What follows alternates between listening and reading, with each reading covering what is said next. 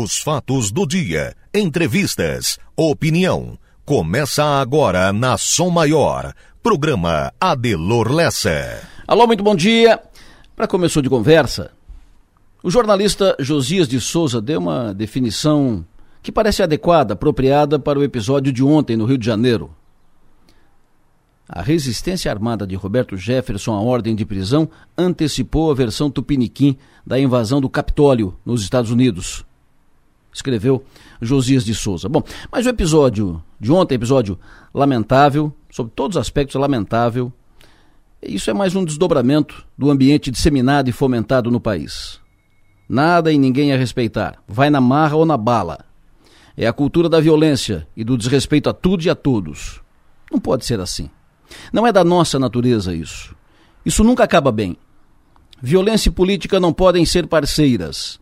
Na democracia não tem lugar para nenhum tipo de violência. O respeito deve prevalecer. E compra de votos também é violência. A sede eleitoral também é uma violência.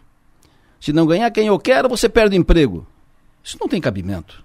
É a violência mais perversa, porque desrespeita o outro, tirando o seu poder de pensar e decidir e ameaça pelo bolso, pelo estômago, pela comida na mesa. Ainda bem que não tem como saber em quem você vota, né? Lá na hora, na cabine é só você e Deus. Só você e Deus saberão em quem você vai votar. Quem tem postura desse tipo, de ameaçar, olha, se não te demi... não, res... não respeita. E não merece respeito, merece o troco no voto. Bom, respeito é bom e nunca é demais. De todos e para todos. De cima para baixo, de baixo para cima. Estamos na semana do segundo turno da eleição. Que todos operem nos próximos dias para que tudo seja encaminhado num ambiente de respeito, de paz, sem violência. Que todos que se enquadrem na força, na força do bem, que todos que se definam como do bem, pela família, pelo bem de todos, que se manifestem e se movimentem para frear qualquer tipo de violência. Da eleição? Bom, da eleição que vença o que for mais competente na busca do voto, no convencimento das pessoas e que o resultado seja respeitado e assimilado e a democracia preservada, fortalecida. E bola para frente, porque no dia seguinte ninguém vai pagar os seus boletos. Pensem nisso e vamos em frente.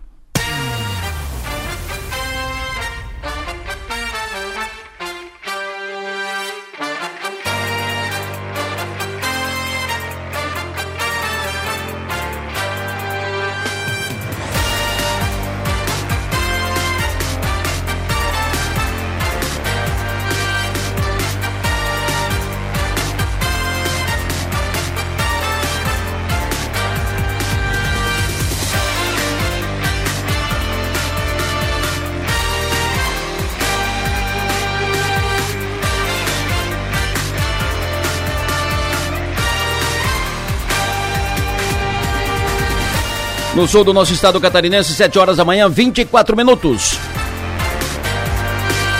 24 de outubro, ano 2022, segunda-feira. Estamos apenas seis dias para o segundo turno da eleição deste ano de 2022. Segundo turno, eleição para governador. Segundo turno, eleição para a presidência da República. Vai ser uma semana. Caldeirão fervendo. Estou aqui com a Manuela Silva, que faz a produção do programa, com o Marlon Medeiros, que faz a operação técnica, e vamos juntos até as nove e meia da manhã. Daqui a pouco estarão aqui comigo Piara Bosque, Magis Topassoli, Márcio Sônigo, João Nassif, uh, Lucas Rocco, Enio Bis, Stephanie Machado e muito mais, muitos outros que participarão conosco nesta segunda-feira. Para interagir com o programa, com mensagem de texto ou de áudio com pautas, informações e opiniões, Utilize o WhatsApp mande para cá pelo celular 99984 7027. Para nos ouvir, além de sintonizar o FM 100,7, você tem a opção de acessar o link da Som Maior, que está disponível ali no portal 484 número 8 por extenso.com.br.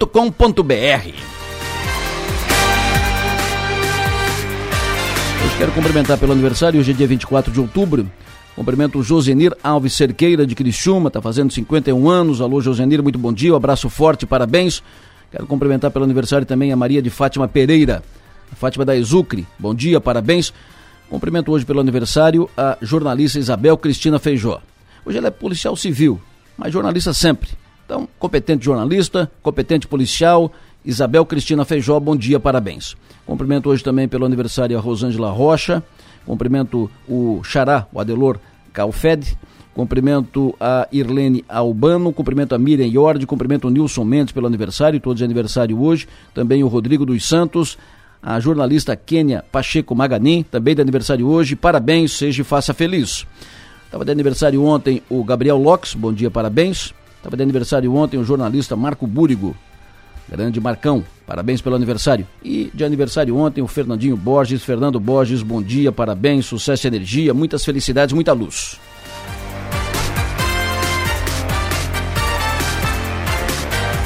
Vamos para frente, 726. Primeira informação aí do Bisalô, bom dia. Pois não, Adelor, bom dia para você e para quem nos acompanha a Serra do Rio do Rastro está liberada desde o fim da tarde de sexta-feira. No entanto, a Secretaria de Estado da Infraestrutura ponderou de que as rotas alternativas sejam utilizadas pelos motoristas, já que a situação ainda é instável no local. A Serra do Rio do Rastro havia sido interditada na última quarta-feira após dois deslizamentos de terra e de quarta até sexta análises foram feitas e um dos serviços que foram realizados foi a de provocar novos deslizamentos.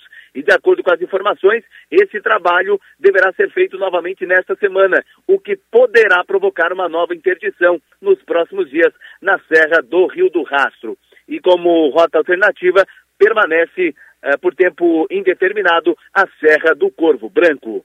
E em Maracajá, a expectativa é de que as obras na rodovia Jacob Vestrup, a SC 446, sejam concluídas ainda nesta semana. No local, faltam apenas os serviços de sinalização horizontal e vertical. O próprio prefeito de Maracajá, Aníbal Brambila, ele esteve vistoriando as obras e apresentou essa previsão otimista de conclusão dos trabalhos para esta semana. Do lado de Forquilinha, os trabalhos já estão 100% concluídos e em Maracajá as obras poderão ser concluídas nesta semana, elas que foram retomadas no mês de maio. A rodovia Jacob Vestrup é a ligação entre Maracajá, Forquilinha e BR-101.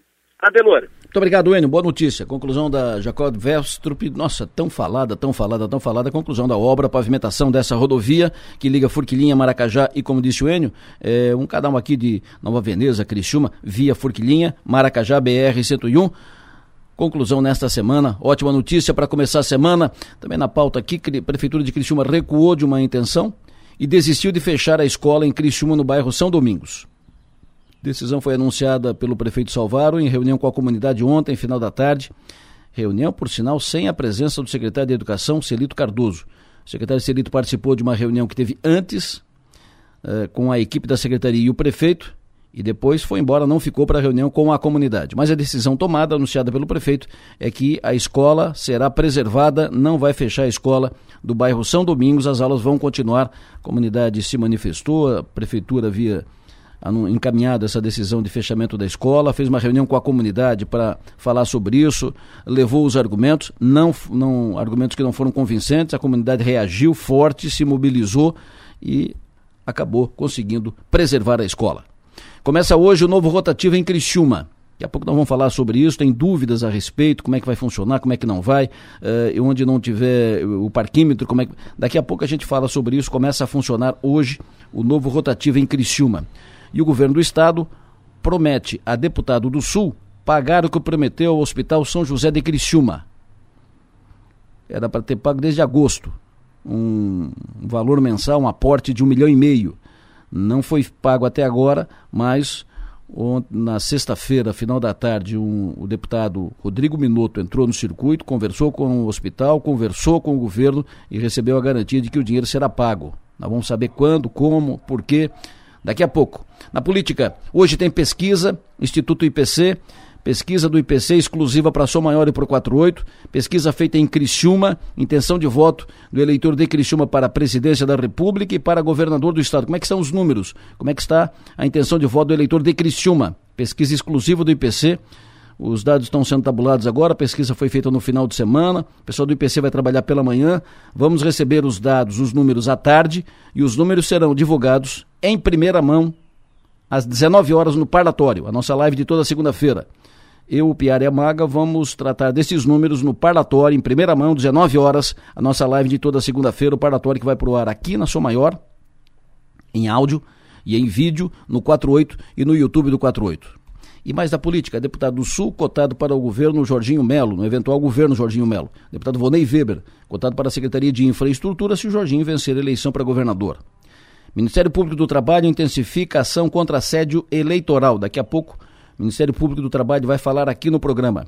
E o, o deputado Vampiro também vai falar conosco aqui no programa, virá aqui no estúdio daqui a pouco. Daqui a pouco também o Piara Maga aqui comigo. E no futebol, o Criciúma caiu de pé no Rio de Janeiro durante boa parte do jogo, manteve o jogo na mão, vitória na mão, mas depois acabou uh, sendo superado e levando virada. Mas continuou no jogo, Cristian. Difícil ficou, mais difícil, mas continuou no jogo.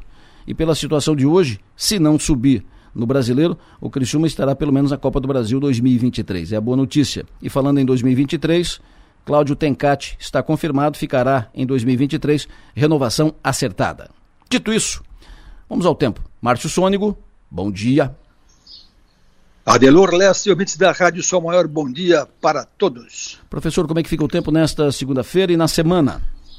Pois é, Adelor, então, começamos a segunda-feira com um tempo bom aqui, do extremo sul catarinense, madrugada até teve locais mais frios, ali o caso de Praia Grande chegou a marcar 12 graus nesta madrugada, Jacinto amanheceu com 13, Timbé do Sul com 10, então essa faixa mais ali, mais do costão, mais na região do Vale do Rio Araranguá, Vale do Rio Mampituba, por ter tido uma noite com o tempo um pouco mais aberto, então caiu um pouco mais a temperatura.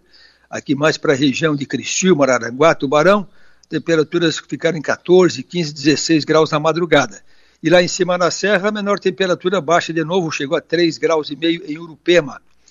Não choveu na madrugada, no estado teve uma chuvinha lá para a região de Joinville apenas, então uma madrugada tranquila em Santa Catarina. E a previsão para hoje é bom tempo aqui na região, o sol aparece entre nuvens e a temperatura à tarde aumenta até os seus 24, 25 graus. Então, uma tarde agradável, até um pouquinho mais quente. Amanhã, terça-feira, com tempo bom também. Começa fresquinho, que nem agora, com 14 graus, vai no máximo a 25, 26. Quarta-feira é um dia quente, Adelor. Começa com 14, mas vai no máximo passar dos 30 na quarta-feira. Vai até uns 33, então a quarta-feira quente. A chuva da semana acontece na quinta-feira durante o dia, por passagem de frente fria. Aí, sexta e sábado, com bom tempo de novo, temperatura ainda alta, nos 26 graus na sexta, 31 sábado e domingo da eleição. É um, é um domingo quente e chove domingo à tarde da eleição e à noite também. Então, no resumo geral, Adelor, é uma semana mais quente do que foi a semana passada. Noites agradáveis ainda, com 14, 15 graus, mais tardes que já chegam a 30 ou passam disso ali na quarta-feira, também no final de semana. E o assunto que está tomando conta da rede social é de um frio intenso que chega semana que vem. Até o, o colega Ronaldo Coutinho postou ali na, um, um áudio dele falando desse frio que chega semana que vem. E realmente, a, na semana que vem tem um frio um pouco mais intenso aqui em todo o sul do Brasil. É uma massa de ar polar muito continental, ela entra pela Argentina até o Paraguai então, o que vai chamar a atenção da semana que vem, depois das eleições, é esse frio intenso que toma parte de todo o Brasil praticamente. Então, semana das eleições, lessa com tempo mais quente, tempo bom, chove na quinta-feira e chove domingo à tarde, dia das eleições. Professor, como é que fica o tempo no final de semana em Florianópolis? A capital também, a capital vai ter um final de semana com tempo bom, calor. Na capital também se chove, domingo, dia da eleição, é mais para domingo, final de tarde e noite, quando chega a frente fria. Urubici amanhã. Urubici amanhã é bom tempo também. Deixa eu ver quantos graus amanheceu lá hoje, só para ter um. Ó, lá amanheceu com 6 graus na estação das Vacas Gordas, 6 é, graus e 7 graus pela cidade. Sim. Então amanhã também amanhece assim frio Urubici, mas é com tempo bom. Amanhecendo mais, cedo, uh, mais cedo já, né? Ah, não, já está começando antes das, das, das 6 da manhã, 5 e meia praticamente, então o sol está está nascendo por aí, né? Isso. né? 5 e meia tá, já. Bem cedo agora. 5 e meia já tudo claro. Até a semana passada, 5 e meia da manhã ainda estava escuro, escurão e tal. Agora está tudo claro, claro, claro, claro. Parece é que a semana passada é, é, tinha muita nebulosidade, né? Hum. Porque o, o, sol já está nascendo mais cedo, normalmente mais cedo, mas a semana passada a gente tinha aquela situação de céu encoberto de manhã cedo, né? Então por isso que, que amanhecia assim tão tarde. Agora o, o sol está nascendo às 5 e meia. Ele está nascendo às 5 e meia, está nascendo. Hum. E aí clareia, clareia um pouco mais cedo quando está com o céu aberto sem nebulosidade. Perfeito. Quarta a domingo no Balneário Rincão. É, a, o Balneário Rincão tem essa chuva da quinta-feira, tá? Quarta-feira é quente no Balneário Rincão, temperatura chega a 28, aí quinta-feira chove no Rincão, depois já melhora na sexta e no sábado e chove domingo no Rincão à tarde de novo. Falando em sábado, dia 29, tem o jogo do Flamengo em Guayaquil. Decisão do Flamengo Guayaquil. Uh, como é que vai estar o tempo lá? Guayaquil, a Guayaquil é Equador. Sim. Tu sabe que eu tive lá uma vez já em Guayaquil. Eu fui lá no Congresso é é, Mundial de Fruticultura. Hum. Aí eu estive lá em Guayaquil. Ele, a, a, a capital é Quito, né? Mas a, o Guayaquil é a cidade grandona também. Cidade Quando é que, é o, que é o jogo do Flamengo? É sábado. Ah, pela, pela previsão aqui do modelo americano, está colocando bom tempo lá e calor. Então, Guayaquil pega bom tempo e calor. Até lá em Guayaquil tem uma praça que tem muito cam camaleão, muita é um lagartão grandão, acho que é camaleão, é interessante. O pessoal vai lá, acaricia os camaleões, é um troço interessante. Tá bom. Uh, Camboriú, quinta-feira de manhã. É, Camboriú, quinta de manhã deve chover, tem essa frente fria passando por Santa Catarina, e então todo o estado tem um pouquinho de chuva na quinta-feira pela passagem da frente fria. Perfeito. O Beto Feldman, flamenguista, doente, vai lá em Guayaquil ver o jogo do seu time, o, Flamengo, a decisão da, da Libertadores. Me diga, ouvinte pergunta o tempo para ti empenha no dia 5 de novembro. É o outro, não é o sábado agora, é o outro sábado. É meio, meio distante, mas assim, ó, é só para contar para ti, aquele outro sábado deve estar com bom tempo e frio, viu? Porque essa massa de ar frio que vai chegar nessa semana que vem, Sim ah, primeiro, o modelo está colocando que novembro vai ser um mês é, é, frio, novembro. Vai tá ser seco, com pouca chuva e frio. E segundo, essa massa de ar frio que chega aí na semana que vem, ela dura a semana toda e pega todo o Brasil praticamente. Então, o outro sábado, dia 5, deve ser com bom tempo e, friozinho ali no Beto Carreiro. Fecho. Né, do, do, isso, Camboriú, Camboriú, por ali, aquela região ali. Tá. Professor, certo. o, o, o Marcel está me dizendo o seguinte: é, lá no Equador são as iguanas. A iguana, desculpa, camaleão. É, é, exato, é um bicho. Seria um dinossauro, seria um bicho pré-histórico, né? Igual a iguana, desculpe. Desculpe, Isso. me falhou aqui o nome. Valeu, Sim, valeu, Marcelo. Abraço, sucesso e energia. Até mais tarde. Um bom dia, então. Valeu. Previsão do tempo. Oferecimento. Instituto Imas. 7h38, redação do 48, Stephanie Machado. Alô, bom dia. Bom dia, Delor. Bom dia aos ouvintes. A 19 edição da Casa Pronta chegou ao fim ontem, após cinco dias de feira no pavilhão de exposições José e Jair Conte. Com recorde de público e expositores, a feira trouxe aos visitantes novidades dos setores de construção, decoração e mobiliário. Passaram pelo evento aproximadamente 60 mil pessoas durante os cinco dias, o maior público entre os 20 anos de história. Devido ao sucesso deste ano, a vigésima edição já tem data marcada. A próxima Casa Pronta acontece de 18 a 22 de outubro de 2023. Para saber mais como foi o evento, é só acessar o 48. E daqui a pouco, o destaque também será sobre o novo estacionamento rotativo de Criciúma, que começa a funcionar hoje. A nova Zona Azul será expandida de 700 para 2.400 vagas. Além de dinheiro em espécie, o motorista poderá pagar por aplicativo, Pix, cartão de crédito ou débito. O aplicativo do rotativo também será utilizado para ocupar e liberar as vagas. Logo mais, todas essas informações no portal 48. Adelor. Perfeito. Muito obrigado, Stephanie. Bom trabalho para ti.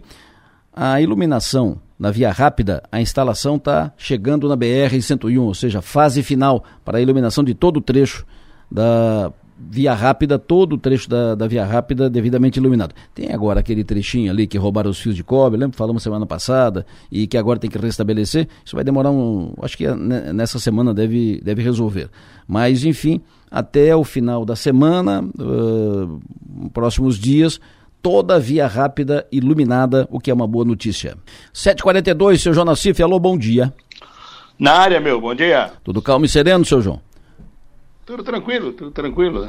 Tava tudo tão bem no sábado, né? Tudo tão bem, tudo maravilha. O Igor fazendo gol, tudo certo, a defesa do perfeito, tudo certo. Aí deu um curto-circuito, depois derrubou o comentarista, né? tudo. É, foi um horror, né, cara? Foi um horror.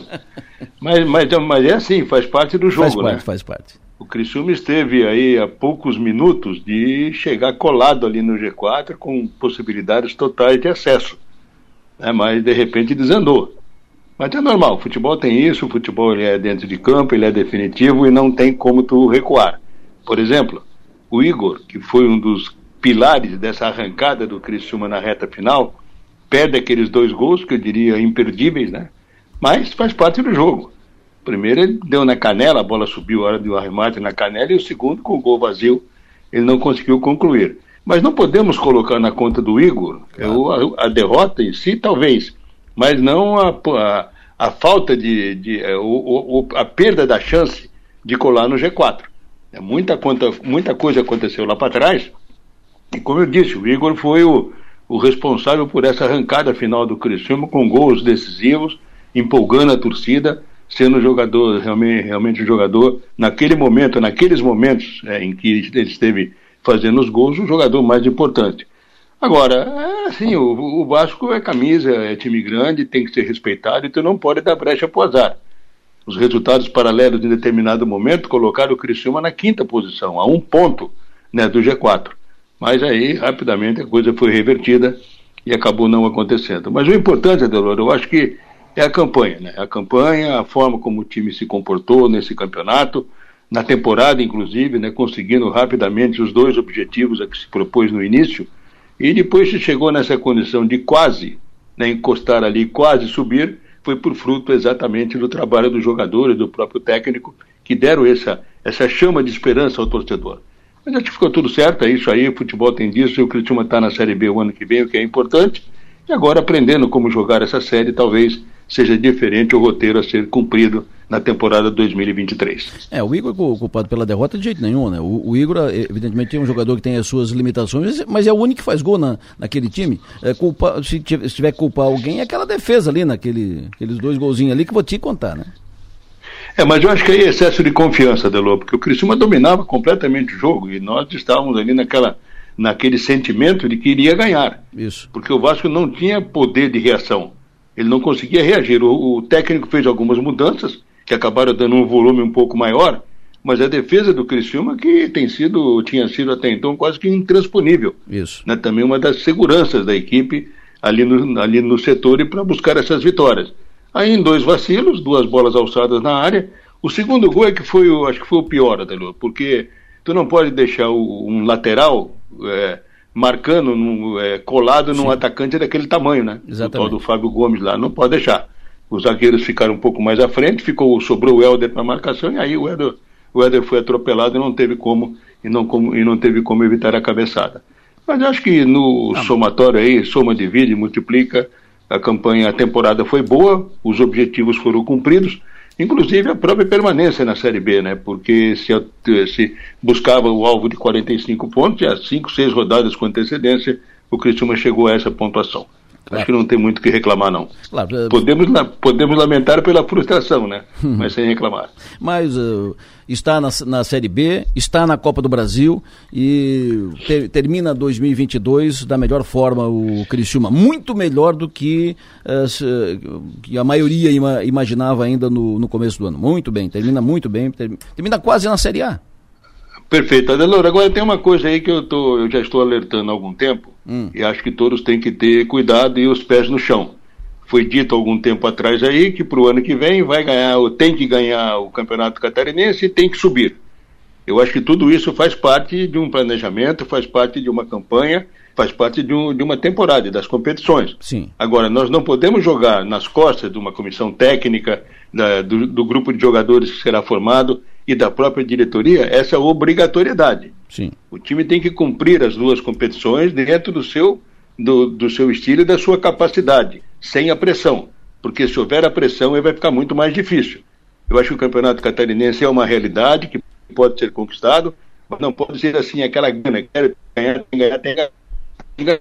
É a mesma coisa do Campeonato Brasileiro. Vamos Sim. subir, vamos, vamos subir, tem que subir. Não, pode subir. Então, muito, muita calma nessa hora aí e vamos trabalhar com os pés no chão a temporada seguinte. É, 2023 que será de novo com Cláudio Tencati. Ele mesmo confirmou eh, depois do jogo que acertou a renovação, tá tudo certo, eh, ficará na, no Criciúma em, em 2023. Naquele encontro nosso lá na terça-feira, lá no restaurante do Mampituba, lá no Cisos, lá no Mampituba, quando a gente apresentou o timaço para 2023, já ficou evidente lá pelo Guedes e pelo próprio Tencati falando conosco lá que a renovação estava acertada. O Tencati confirmou isso de, depois do jogo de sábado. Sábado. Agora. É importante, Adelor, além do Tencate, o Juliano, né? O Juliano que será o responsável pela montagem, porque o ano passado, ou melhor, nessa temporada, hum. as coisas ainda não estavam bem claras, né?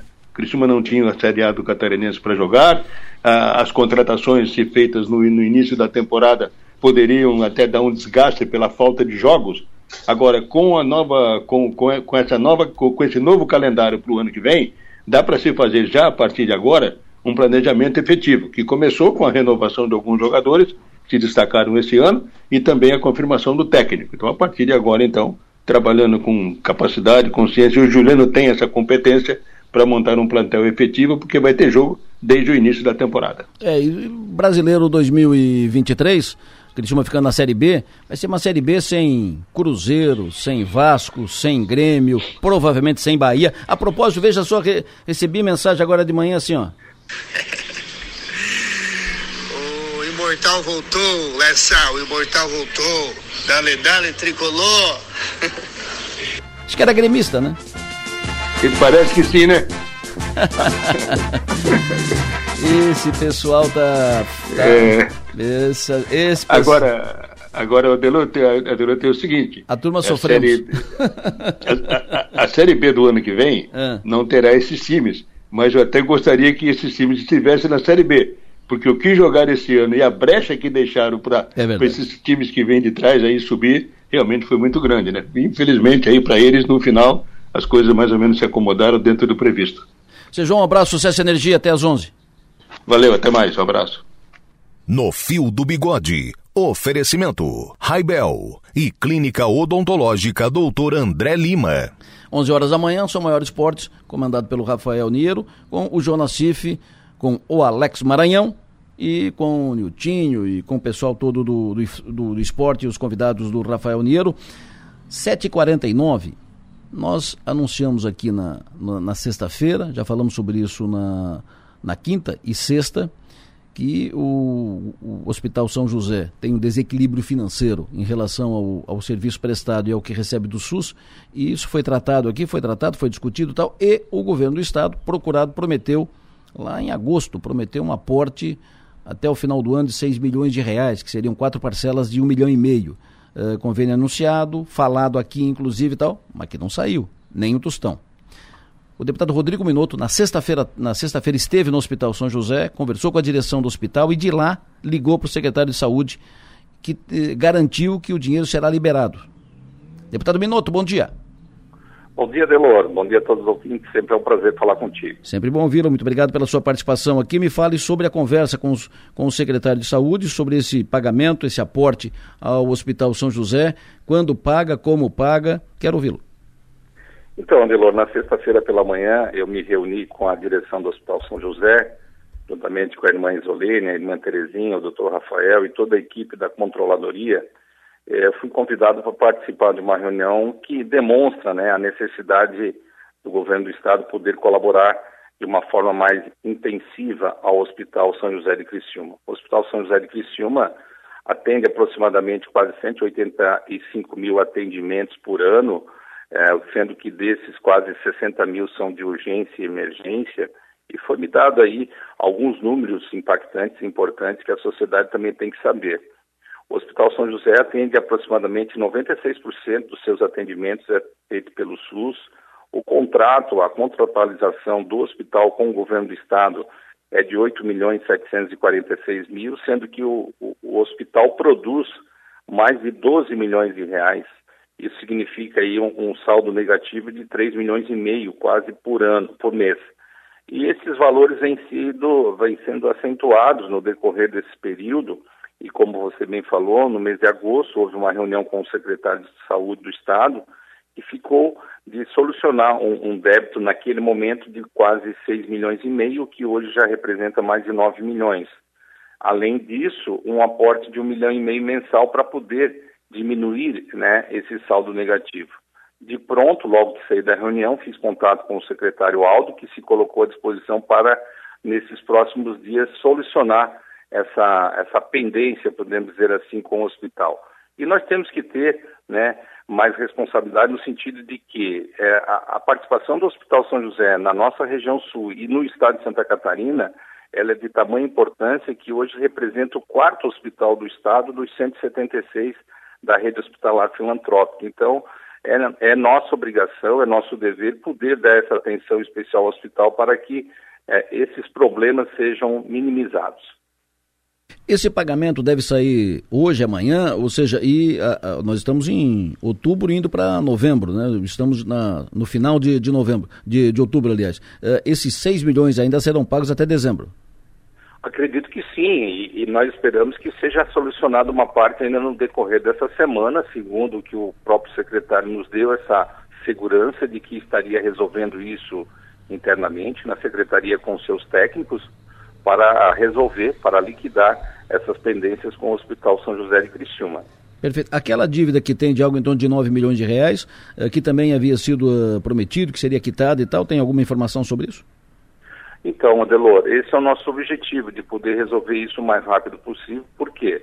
Porque também tem toda a questão do 13 terceiro salário pois dos é. servidores do hospital, que, que vai chegar em dezembro, além da questão do piso nacional de enfermagem, que pode dar um impacto de aproximadamente 950 mil reais mês. Então, tudo isso tem que ser colocado à mesa e poder solucionar da melhor forma possível para que o hospital não sofra tanto como está sofrendo nesses últimos meses. E além disso, foi serviço prestado, uh, dívida que tem que ser paga, né? Ponto. É, é valor reconhecido, inclusive, pelas auditorias do, do governo. É, o que nos surpreende diante de tudo isso é essa contratualização, Adelor. O Hospital São José tem um contrato de 8 milhões e 700 aproximadamente mês. Isso. Enquanto que o Hospital Regional de Araranguá que produz menos da metade do que o Hospital São José, tem um, um contrato de mais de 4 milhões e meio. Não é que o hospital uh, regional receba muito, mas é que o hospital, o hospital São José de Criciúma recebe pouco comparado àquilo que produz.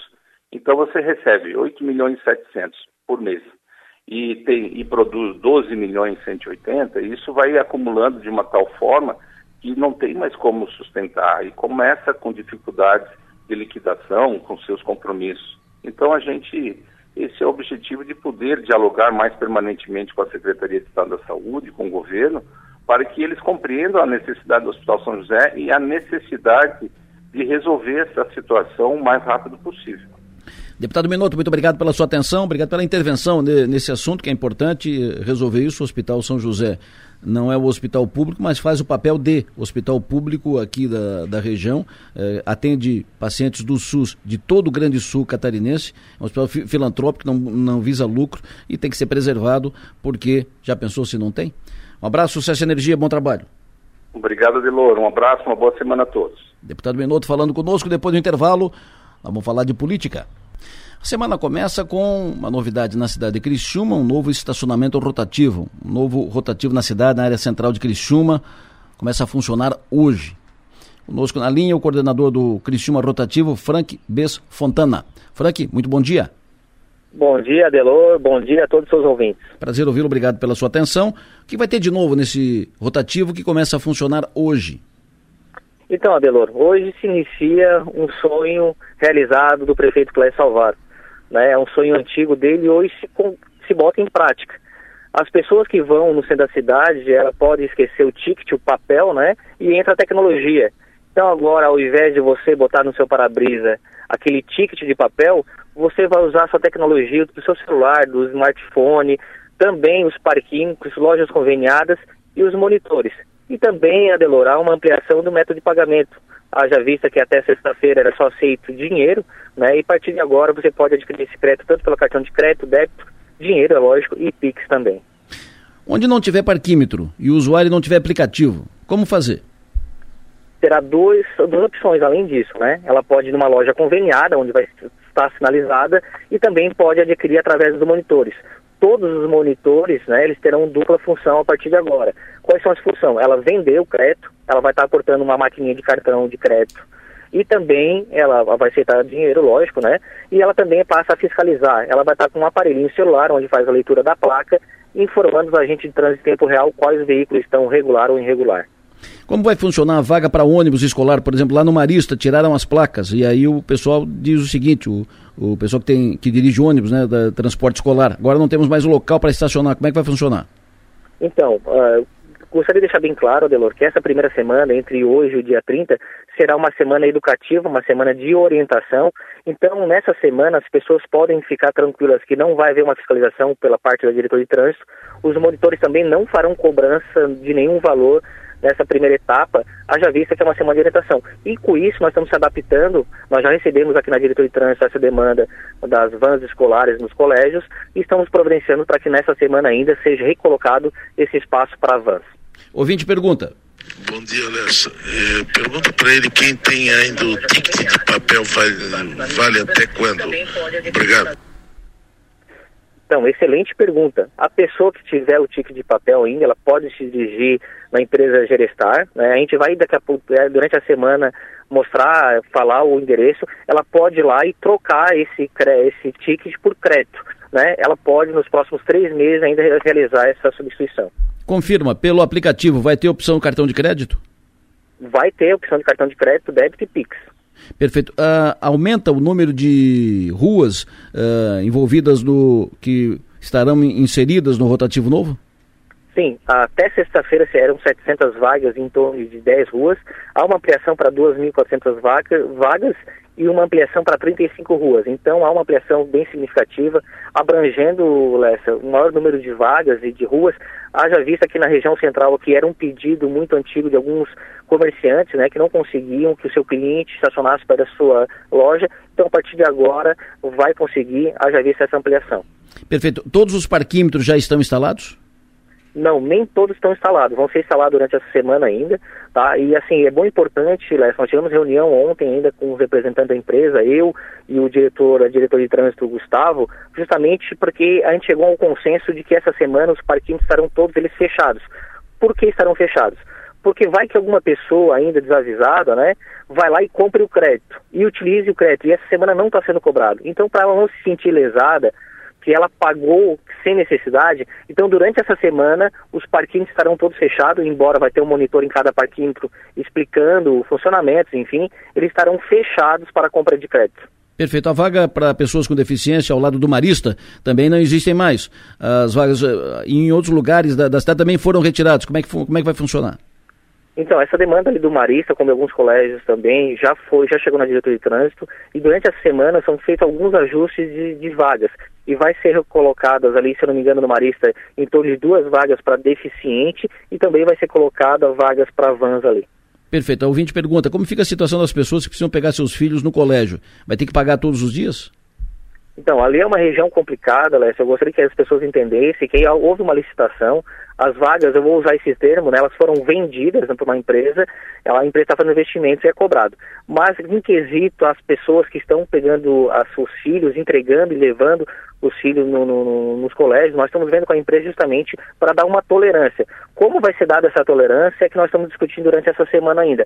Mas as pessoas podem ficar tranquilas que nesses horários, né, de pico ali, vamos dizer, do horário das 11h30 ao meio-dia, seria o horário de, de, saída das crianças, não vai ter cobrança para esses pais. Falando em tolerância, o ouvinte pergunta, terá alguma tolerância se for coisa rápida para não precisar pagar ou contratar umas horas? Então, a empresa, por, pelo contrato, ela não precisa dar tolerância, né? Aqui em Criciúma não tem tolerância, mas ela nos comunicou que vai dar em torno de 3 a 5 minutos para coisas rápidas, né? Passou desse tempo, já começa a contar o tempo, já está, a partir de 5 minutos, já está, ah, vamos dizer assim, sujeita a uma notificação. Pergunta do ouvinte. Explicando. Bom dia, Delor. Enfim, Pergunta para ele as vagas de, de idoso e deficiente. Pessoas com deficiência. Idoso e deficiente. Então, as vagas de idosos deficientes, elas não são cobradas, não serão cobradas também, desde que o idoso e deficiente estejam devidamente identificados, né? Essa carteirinha do idoso deficiente, Lessa, a pessoa pode ir na diretoria de trânsito, é de forma gratuita, sai na hora, então basta ter a carteirinha e estacionar nas vagas respectivas a eles. Então, aquele idoso que estacionar na vaga de idoso, ela pode permanecer na máximo duas horas sem nenhuma cobrança. Caso ele estacione uma vaga normal, vamos dizer assim, sim. aí sim ele paga.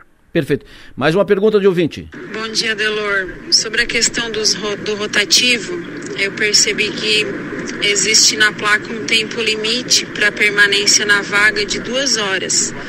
Porém, a região ali em torno do Hospital São José tem partes que são, tem, além de terem os, os trabalhadores do Hospital São José, tem os moradores da região. Então, vão ter que ficar somente duas horas de Alô? Sim, Lessa, infelizmente vão ter que ficar no máximo duas horas, porque o nome já se diz, é rotativo, é rotatividade, né? Certo. A, a rotativo veio justamente para dar rotatividade de veículos, infelizmente a gente compreende que tem algumas pessoas, alguns trabalhadores que vêm, mas justamente para ter essa rotatividade, o limite máximo das vagas é duas horas. Tem algumas regiões, Lessa, que são zona verde, né, que são máximo cinco horas, mas naquela região ali, para ter a rotatividade de veículo, máximo é duas horas, o que permite a lei, né? Confirma quem tem o ticket do rotativo anterior, faz como, como é que vai funcionar? Então, a empresa, nós vamos começar a divulgar ainda hoje, a empresa vai divulgar o endereço da sua sede e também um telefone. Basta ir a essa sede e trocar por crédito. Né? Aquelas pessoas que tiverem o cartão dirigem até lá, vai ser criada uma conta para ela, ou se ela já possuir a conta, vai ser creditado esse crédito na conta dela. Perfeito. Última pergunta do ouvinte. Oh, bom dia, Delor. A respeito do rotativo também. Se acontecer qualquer coisa com, com um veículo do, que está estacionado ali, eles vão cobrir alguma coisa ou é só vão cobrar mesmo? Lessa, eu, nem, eu não entendi a pergunta dele. A pergunta é assim, o, cidadão ah, estacionou, estacionou no, no rotativo, foi lá no parquímetro e tal, pegou e estacionou. Se durante o período que ele estaria estacionado, roubou o carro, bateu o carro, ah, arranhou o carro e tal, uh, o, a empresa do rotativo se responsabiliza pela, pelo carro, pelo, pela, pela reparação do dano? Não, excelente pergunta, Lessa. Assim, ó, existe diversos julgados já, né, em várias instâncias, de que o rotativo público ele não tem o um poder de guarda, e sim de rotatividade, né? Então é o seguinte, aquela pessoa que estaciona no centro da cidade no rotativo público, ele não tem essa garantia de que se acontecer alguma coisa com o veículo dele, ele vai ser ressarcido. Até porque é o seguinte, diferentemente de um estacionamento privado, onde há o controle de entrada e saída, tu consegue identificar o motorista, no, no, numa vaga pública tu não consegue. Por quê? Tu vai lá, estaciona um veículo, usa o parquímetro, né? Quem é garante que aquele veículo estava ali, que você colocou aquele veículo? Então, já existem decisões judiciais de que no estacionamento público não há o poder de guarda e por isso não há, o, não há a necessidade de fazer essa indenização caso ocorra algum furto, algum roubo.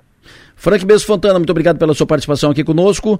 Vamos voltar a conversar sobre, sobre o rotativo, evidente, é um, agora vamos entrar num processo de adaptação, de ajuste e dúvidas que forem surgindo, nós vamos te acionar para esclarecer aqui os nossos ouvintes. Ok? Muito obrigado.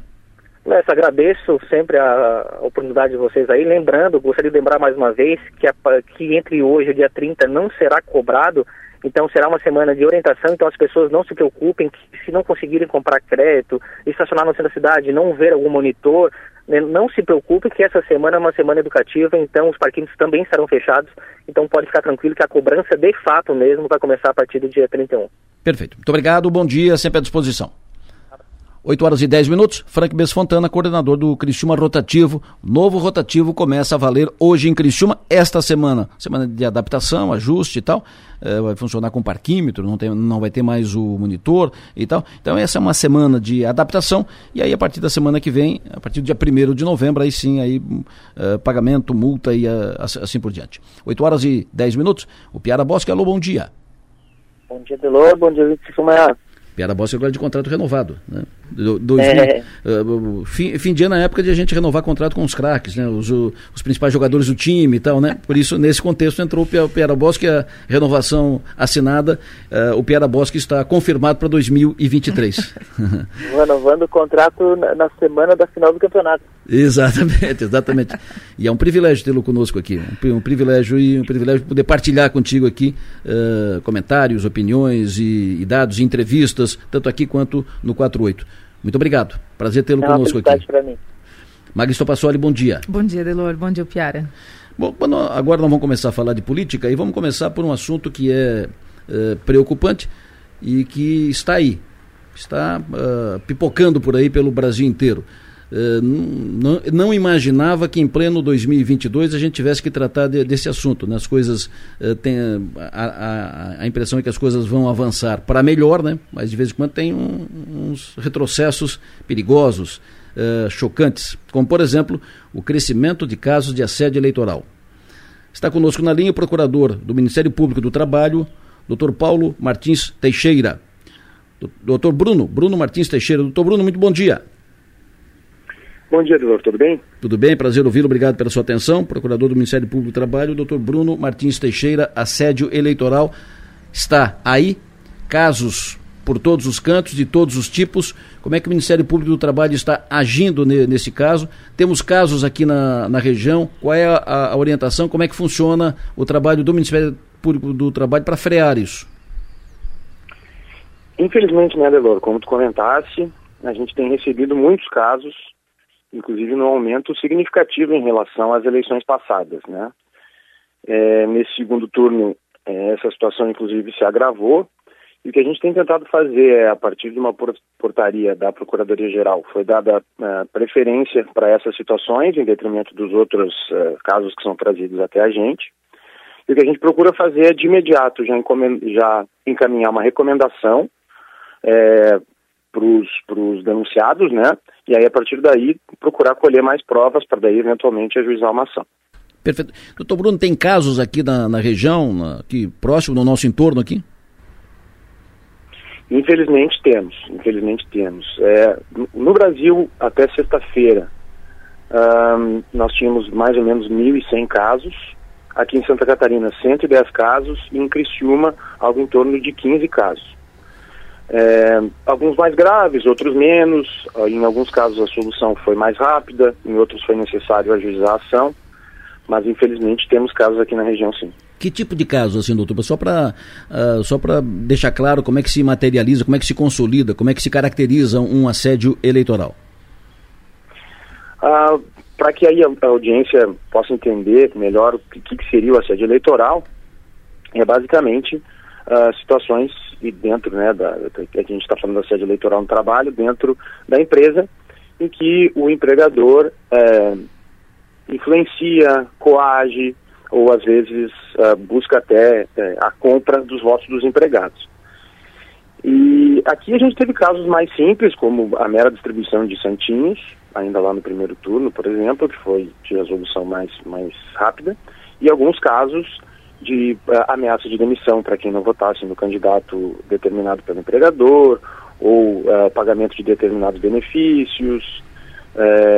em casos de empresas, por exemplo, de transporte, facilitar as viagens para que os, os, eleitores do candidato escolhido pelo empregador pudessem estar na cidade no dia da votação, casos mais ou menos nesse, nessa linha. Assim.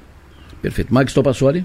Doutor Bruno, bom dia. Eu vou te fazer duas perguntas aqui. Uma é o que o empregado deve fazer quando ele se sentir coagido, ou enfim, se ele tiver dúvida, ou se ele realmente identificar que é um caso de assédio eleitoral, como ele deve proceder né? Para a gente deixar isso já para quem está nos ouvindo. E se o senhor puder falar o que pode e o que não pode é, dentro das empresas. Por exemplo, pode distribuir santinho? Não pode? O que, que pode, de fato?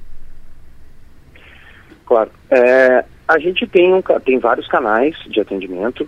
O mais recomendado é buscar as autoridades. Então, buscar o Ministério Público do Trabalho, buscar o próprio Ministério Público é, Eleitoral, né, que pode ser o federal ou o estadual, dependendo da situação, é, e apresentar a denúncia. Porque mesmo que tenha alguma dúvida em relação a uma possível irregularidade, isso a autoridade vai analisar. Uhum. Então a gente tem o nosso site,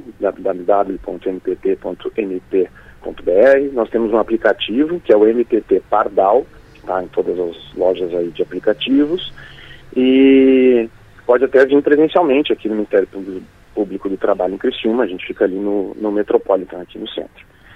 É, o que pode e o que não pode? Na verdade, o que pode muito pouco, uhum. né?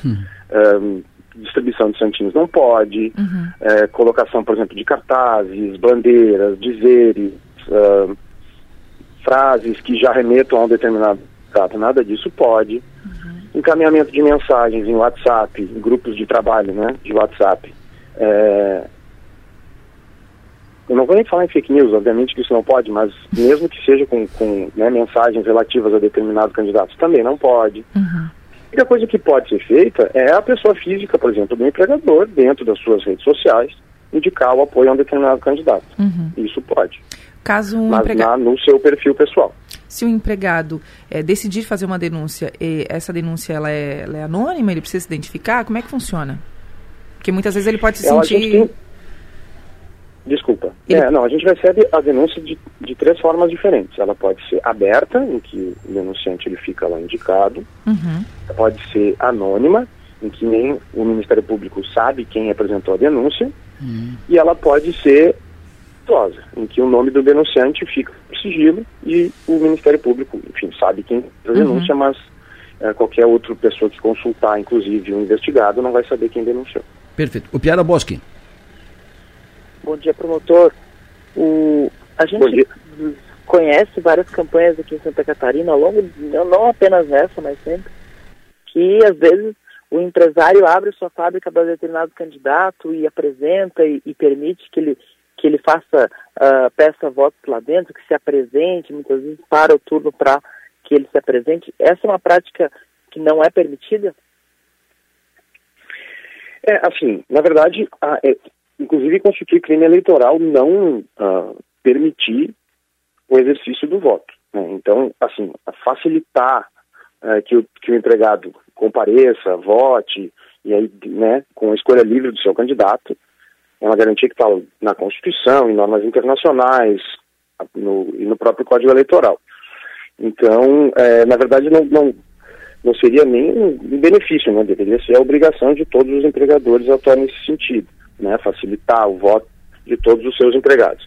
O que, o que constitui uma, irregularidade, como por exemplo naquele caso que eu falei dos transportes, aplicar uma diferenciação. Né? Aqueles que vão votar no candidato escolhido pelo empregador uh, em detrimento daqueles que não irão. Né? Isso aí gera uma irregularidade. Perfeito. Eu, eu, eu, imagino a cabeça do, do empregado, independente de quem ele vai votar, mas eu imagino a, a, a cabeça do, do funcionário que o, o, empregador reúne todos numa sala, num salão, reúne todos e diz, olha minha gente, o negócio é o seguinte, se, se não ganhar esse aqui, eu vou ter que reduzir o, a empresa, vou ter que diminuir, eu vou, eu vou fechar a empresa ou vou reduzir pela metade a, a empresa. Que é uma bobagem, né? Ninguém rasga dinheiro, se a empresa estiver bem, ninguém vai fechar porque o candidato perdeu. Mas enfim, imagina a cabeça do cidadão que tem família para sustentar, tem, tem que botar comida na mesa e tal. É, num caso desse tipo, imagina o medo do, da pessoa dizer, mas eu vou denunciar como? Se eu denunciar, eu perco emprego, entendeu? É, como, como, como, imagina como administrar isso, né? Como é que a pessoa, a pessoa procura pessoalmente o Ministério Público do Trabalho, uh, procura pelo sindicato, como é, como é que faz esse, esse contato? E, evidentemente, a, a Maga já perguntou sobre isso, mas eu gostaria de reforçar um pouco isso. Qual é a garantia que ele vai ter que ninguém vai ficar sabendo que ele, que, que ele denunciou e chamou atenção?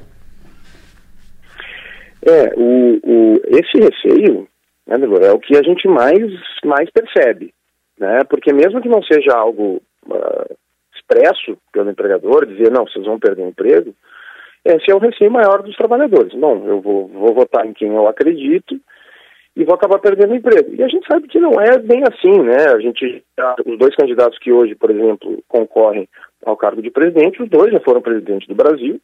A situação não foi tão diferente assim, né? De A para B.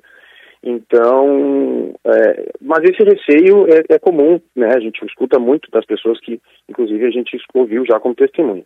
Mas o que que uh, o seu trabalhador está muito inseguro em relação a, a, ao sigilo do seu nome, o que pode fazer buscar o sindicato e pedir para o sindicato apresentar a denúncia. Isso já aconteceu em alguns casos aqui também, né? Daí o próprio sindicato apresenta a denúncia e aí a, o trabalhador fica completamente alheio né, àquilo que está sendo investigado, o nome dele não fica nem, nem ah, enfim, não aparece nem para gente. O que tem sido utilizado muito uh, como, como meio de prova são inclusive os vídeos e mensagens de WhatsApp que são encaminhadas pelo empregador uh, para os trabalhadores. E aí, muitas vezes, sequer testemunhas são necessárias né, para esse tipo de ação. Essas provas já são suficientes. Então, se o trabalhador se sentir muito inseguro, encaminhe para o sindicato uh, e peça para o sindicato encaminhar para a gente. Doutor Bruno. O nosso aplicativo, desculpa, desculpa, pode, pode, pode perguntar. É, eu ia de novo tocar em um ponto que é o seguinte: de repente, não seria. passa pela, pela, pela, pela pelo planejamento do Ministério Público, de repente, investir em campanhas de informação para o eleitor nesse aspecto? Porque eu acho que a insegurança é, pode vir da falta de informação também, né? E a outra pergunta era justamente sobre a materialidade das provas. Supondo que o empregador faça uma conversa individual a pessoa não tem provas, né? Fica, acaba fica, fica a, a, palavra de um contra o outro. Então, de repente, investir em campanhas de, de, de, de conscientização nesse aspecto? É, a gente já tem um planejamento junto com a assessoria de comunicação da Procuradoria Geral para fazer atuações nesse sentido. É, a gente tem buscado, né? A gente fez inclusive notas conjuntas com o Tribunal do Trabalho, com o Ministério Público Federal, e com outras instituições para deixar claro uh, que essa prática é uma prática irregular. E a gente tem tentado, uh, inclusive, aproveitar essas oportunidades, como aqui hoje vocês estão nos dando, uhum. de, de trazer essa informação né, para a população toda, aproveitando né, toda a audiência que vocês têm.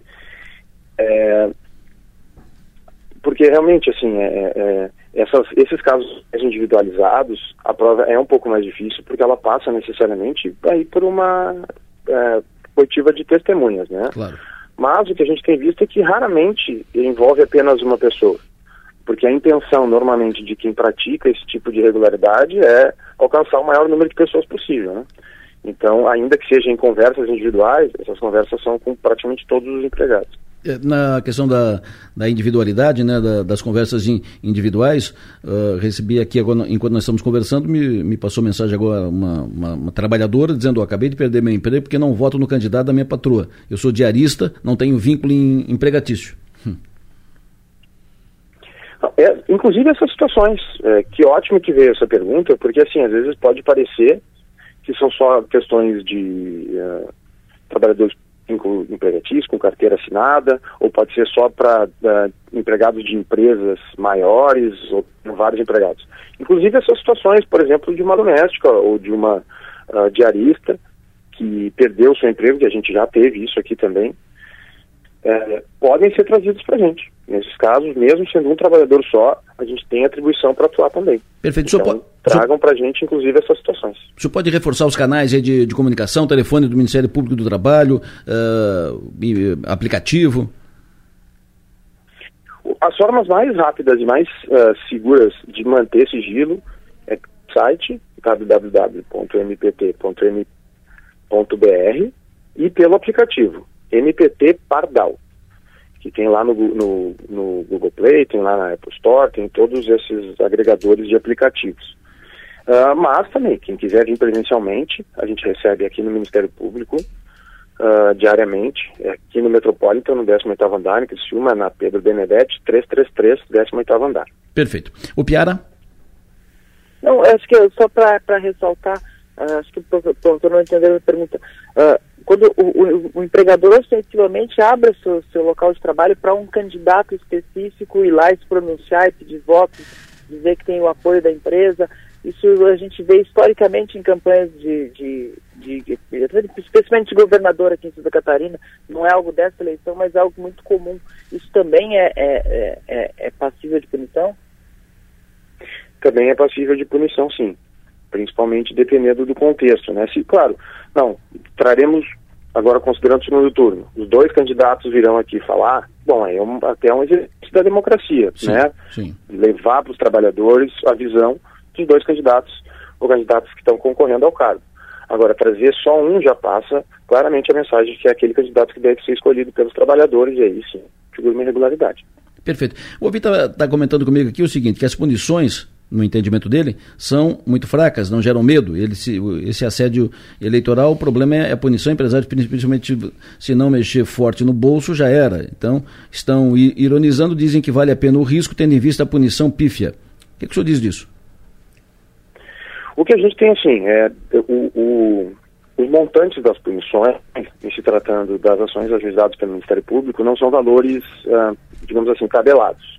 Né? São valores que a gente uh, estima e coloca na ação. O que acontece daí, claro, fica na, a, cargo do juiz ou da juíza que apreciar o caso, estipular qual o valor. Né? A gente normalmente tem se baseado no percentual do faturamento da empresa para que a, essa condenação seja é, né, razoável dentro do que não adianta a gente também vamos vamos citar aí o exemplo da do doméstico a gente não, não adianta a gente pedir 500 mil reais para um, né, uma empregador doméstico e pedir 500 mil reais para uma empresa que tenha 3 mil empregados. Então a gente tenta fazer essa distinção para fazer um pedido proporcional, porque justamente essa conclusão a gente também já chegou. O maior incômodo é o no bolso. É, é só dessa forma que a pessoa vai se sentir compelida a não mais praticar essa irregularidade. Perfeito. Doutor, uh, na hora que o senhor citou aqui o, o endereço, acabou falhando um pouco a, a conexão. Então, pediria aqui, a, ao encerrar, que o senhor repita os canais de interação, de comunicação dos interessados com o Ministério Público do Trabalho. MPT Pardal, que é o nosso aplicativo, aí ali podem ser juntadas fotos, é, áudios, e a, e a pessoa pode indicar o seu nome ou não, a denúncia pode ser feita de forma anônima também pelo aplicativo. O nosso site, www.mpt.mp.br, aí ali também tem o nosso telefone, caso a pessoa prefira perguntar por telefone. E se quiser vir presencialmente ao MPT, é na rua Pedro Benedetti, número 333, 18º andar. É o edifício Metropolitan, aqui no centro de Criciúma. Perfeito. Doutor, muito obrigado pela sua atenção. Prazer ouvi-lo. Sucesso e energia sempre à disposição por aqui. Belo, eu que agradeço de novo. É ótimo vocês darem para a gente essa oportunidade de falar desse assunto tão importante nesse momento. Muito obrigado pela oportunidade. Procurador do Ministério Público do Trabalho, procurador Bruno Martins Teixeira, falando conosco sobre a sede eleitoral. E repito, né, o Piara Maga, uh, eu não, não imaginava ter que voltar a tratar de, desse assunto. Sempre imaginei que isso eram coisas dos tempos pretéritos lá de trás, da década de 60, 70. Pensei que isso era coisa lá do boto de cabreço e tal. Mas ter que tratar disso em 2022, eu acho assim, um recuo no tempo inimaginável e inaceitável. Né? Uma prática que, que se adaptou a, aos novos modos de votar, né? A gente tem a urna eletrônica hoje mas parece que esse, esse tipo de comportamento então se adaptou, fazendo esse tipo de uso, né, de, de rede social, de enfim, de reunião em empresa. Eu fico bastante chocada, nunca passei por isso, mas eu imagino como deve ser é, angustiante né, para o empregado ficar com esse receio, ficar com medo de, de ter que votar nesse ou naquele. E hoje tantas empresas investindo na, em novas culturas, em novas práticas, em novas formas de relacionamento com, as, com os, os funcionários, valorizando o funcionário, a pessoa acima de tudo e tal, e aí acaba incorrendo numa prática dessa absolutamente lamentável. Piara. É, e, e, como eu sempre, como eu estava falando antes com o promotor, é uma, é uma, prática, é uma prática bem entranhada na, não, não é nenhuma novidade, até para não falar da eleição desse ano, mas, por exemplo, em, 2000 e, em 2018, uh, uma das estratégias do candidato Gelson Merizio era, era se levar, era, era essa, essa, essa campanha na fábrica, uh, em que ele, a, a, o dono da fábrica abria, ele fazia um discurso lá, não só ele, Raimundo Colombo também, adversários, Paulo Bauer. Eu lembro que a gente recebia isso até como material de campanha, vinha foto, visitou a fábrica, tal, é, e, e, e, e, é um tipo de coisa que é, é, tinha até uma, aparente normalidade, mas hoje está tá, tá ficando claro que, que não, que, que tudo pode, pode ser visto como uma forma de, de constranger o eleitor que está trabalhando e não tem, não tem que ficar ouvindo horário eleitoral uh, não gratuito nesse momento. É, pela fala do Dr. Bruno, do Ministério Público, na verdade, quando a empresa abre para todos os candidatos de todas as ideologias, enfim, não haveria né, problema, digamos assim. O problema é Isso. é quando só, só abre as portas para um viés, né? Para esse ou para aquele. Não tem espaço para todos. Mas eu também acho, uh, sinceramente, que, que levar candidato em empresa para. É, uma coisa é o candidato abordar o empregado lá na, na, hora da saída, quer entregar um santinho, quer fazer essa abordagem, eu acho que não teria tanto problema. Agora, parar o trabalho para ter que ouvir, como diz o Piar, um, esse horário eleitoral obrigatório é, no meio do trabalho, eu, eu acho que deveria ser abolido também. Agora, uh, nunca, nunca é demais lembrar né, que na hora do voto ali na, na cabine é só o, só o cidadão, o eleitor e Deus, né? Só ele e Deus, né? Ninguém vai, ninguém vai ficar sabendo, e ainda bem que não tem esse negócio de comprovante de voto, não pode levar celular, ou seja, se, se leva celu, se pode levar celular, alguém vai dizer, fotografa e traz aqui que eu quero ver, entendeu? Uhum. Então não tem, não pode levar celular, não tem negócio de sair com comprovante no bolso, então é só tu e Deus, meu. E quem não te respeita não merece respeito, ponto. Segue o jogo. O é muito, é muito interessante que, que, que eu estava que eu tava até como como um promotor disse que não pode, eu vou eu vou, vou tirar os nomes, mas eu estava ouvindo uma conversa de candidato com um grupo de empresários e ele pedindo para os empresários terem uh, mais uh, a menos na abordagem dos empregados, porque isso estava podia prejudicar tanto juridicamente quanto na própria captação do voto, na, na conquista do voto. Porque ele dizia, ah, porque muitas vezes o, o dono da empresa não é a pessoa mais jeitosa no falar, e isso pode atrapalhar. Ele falou que ele foi levado de uma fábrica e que o dono começou a falar e ele pensou assim, vou ter que terminar rápido esse evento porque eu vou perder os votos que eu tinha aqui, esse cara falando. É isso mesmo. Não, e esse, é, a forma como faz, é, o assédio pode tirar voto mesmo, porque tem, é, tem que tem, não pode, quem te, quem te ameaça ou te coloca em risco, não merece respeito, e aí dá o troco no voto, né? Bom, Segue o jogo, vamos para frente. Uh, o Piara Bosque, estamos na reta final da campanha eleitoral. Magis Topassoli, estamos na reta final. Os candidatos a governador de Santa Catarina estão incrementando campanha. E nós conversamos com os dois, Jorginho e Décio Lima. Fizemos para os dois duas perguntas. A primeira, igual para os dois. E depois perguntamos uma pergunta específica sobre um ponto de, de campanha, um, um, ponto do programa de cada um dos candidatos. Por exemplo, perguntei para o Jorginho Melo, pergunta genérica, como é, que, como é que ele está se movimentando, como é que vai ser essa última semana de campanha? Uma semana de muito trabalho, como a gente fez no primeiro turno, com muita humildade, muita dedicação, pedindo voto, falando com o povo na rua, falando com o empresário, falando com a imprensa enfim, para que a gente possa explicar mais o que a gente quer fazer, o nosso plano de governo, convencendo as pessoas que não foram votar para votar. Mais de um milhão de pessoas não votou em Santa Catarina. Então, ir para a urna, exercer a sua cidadania, isso vai ser importante para o Brasil, a democracia. Então, eu estou fazendo um trabalho de conscientização das pessoas. E para a urna, é importante eu preciso de todos esses votos e o presidente Bolsonaro também. Perguntei para o Jorginho sobre um dos pontos mais importantes, mais falados né, da sua campanha, do seu programa de governo, que é a questão da faculdade gratuita. As faculdades, as universidades uh, comunitárias, que o, o, candidato Jorginho tem dito que no seu governo se, uh, será de graça, o, o estudante não vai pagar mensalidade. Como vai fazer isso? E ele disse: Quero ser o governador da educação, do emprego, resolvendo a saúde. A saúde é dor, tem que tirar da frente. E depois, emprego e educação. Nós vamos fazer uma revolução com a faculdade gratuita. Nós vamos dar oportunidade do catarinense estudar sem ter que pagar. Porque hoje, se passar em medicina numa faculdade comunitária ou particular, em vez de ser uma boa notícia na casa, é um velório, porque ninguém pode pagar o nosso governo nós vamos pagar. E depois o aluno vai devolver em serviço. Se for uma médica, vai trabalhar no hospital, cinco horas por semana durante um ano. E assim por, e assim por diante. Aí é, fiz duas perguntas para o Décio Lima. A pergunta, primeira, a genérica, é, a mesma que fiz para o Jordinho. Como é que vai ser a última semana de campanha? Trabalhar dioturnamente, com entusiasmo, com paixão, com o amor que eu tenho pelo povo catarinense, pela causa que pertenço, pelos valores da solidariedade, pela minha formação cristã, de claramente estar até o último momento abraçando o nosso querido povo, conversando, dialogando com serenidade, com respeito e mostrando ao povo catarinense que nós somos a novidade a novidade que fomos no primeiro turno, mas a novidade também para governar.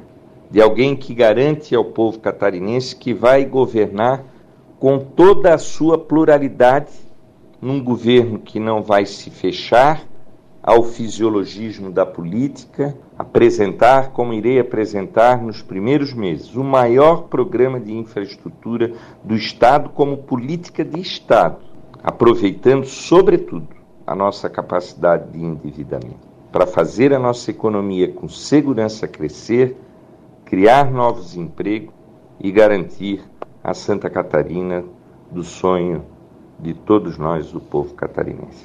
Bom, sobre plano de governo, uh, perguntei para o Décio uma das questões mais destacadas né, e mais polêmicas e mais faladas, que é zerar tributos da cesta básica, incluindo a carne. Perguntei se ele já fez as contas do que vai representar a redução na receita do Estado e na cadeia produtiva, como compensar isso, como é que ele vai fazer essa questão. E o Décio Lima respondeu o seguinte: de que colocar o povo no orçamento não desestabiliza nem a economia nem a estrutura do Estado. Eu mesmo trago aqui a minha rica experiência de oito anos na cidade de Blumenau, que provou que as obras mais importantes e as mais baratas são as obras humanas de inclusão social. O presidente Lula sempre tem dito: o povo tem que estar no orçamento. Portanto, não é preocupação nenhuma com o equilíbrio econômico das contas você fazer o processo de desoneração dos produtos da cesta básica, incluindo a proteína. Fiz a conta, sim, e ela é muito menor do que as agressões que nós temos recebidos, inclusive ultimamente, como foi o episódio da redução do ICMS para cobrir esta pilhagem que o Brasil passou com a entrega do pré-sal aos interesses internacionais e a dolarização dos combustíveis. Os dois candidatos, Décio Lima, Jorginho Melo, falando conosco sobre questões dos seus programas de governo e última semana de campanha. Piara, quero te ouvir. Bom, é, é uma semana. A gente tem uma campanha eleitoral, como vem dizendo, muito blocada em Santa Catarina, né? O, o a, a, Jorginho Melo e Décio Lima fazem praticamente uma extensão da propaganda de, de Jair Bolsonaro e de Lula aqui aqui em Santa Catarina. Então, a votação de Lula e de Bolsonaro acaba sendo, uh, acaba sendo o limite, praticamente, do, de, de Décio e de Jorginho. Como Bolsonaro tem uma aprovação muito grande em Santa Catarina, o que faz Jorginho ser, ser líder nas pesquisas e, e muito favorito para esse confronto. Uh, uh, a gente vê que tem uma. Essa, esse final de semana, a campanha do Décio resgatou um áudio do Luciano Hang, uh, bastante forte, uma discussão dele com, com Paulo Eli, secretário da Fazenda, em 2018, ainda no governo Eduardo Pinho Moreira, em que, em que o, o, o, o governo tinha apresentado uma medida provisória que mexia no ICMS da indústria para baixo, e isso fazia com que redes varejistas como a Van uh, uh, perdessem créditos tributários quando compravam de empresas que tinham subsídio, como era o caso da, da indústria têxtil, que paga 3, mas o, o 17% nominal entrava e a diferença uh, ficava de crédito tributário. Era, uh, o ICMS é um imposto tão maluco, mas tão maluco que quando às vezes tu baixa uma alíquota tu ganha arrecadação. E era esse caso específico, era uma engenharia financeira feita para que essas redes varejistas grandes pagassem imposto uh, na ótica do governo da época.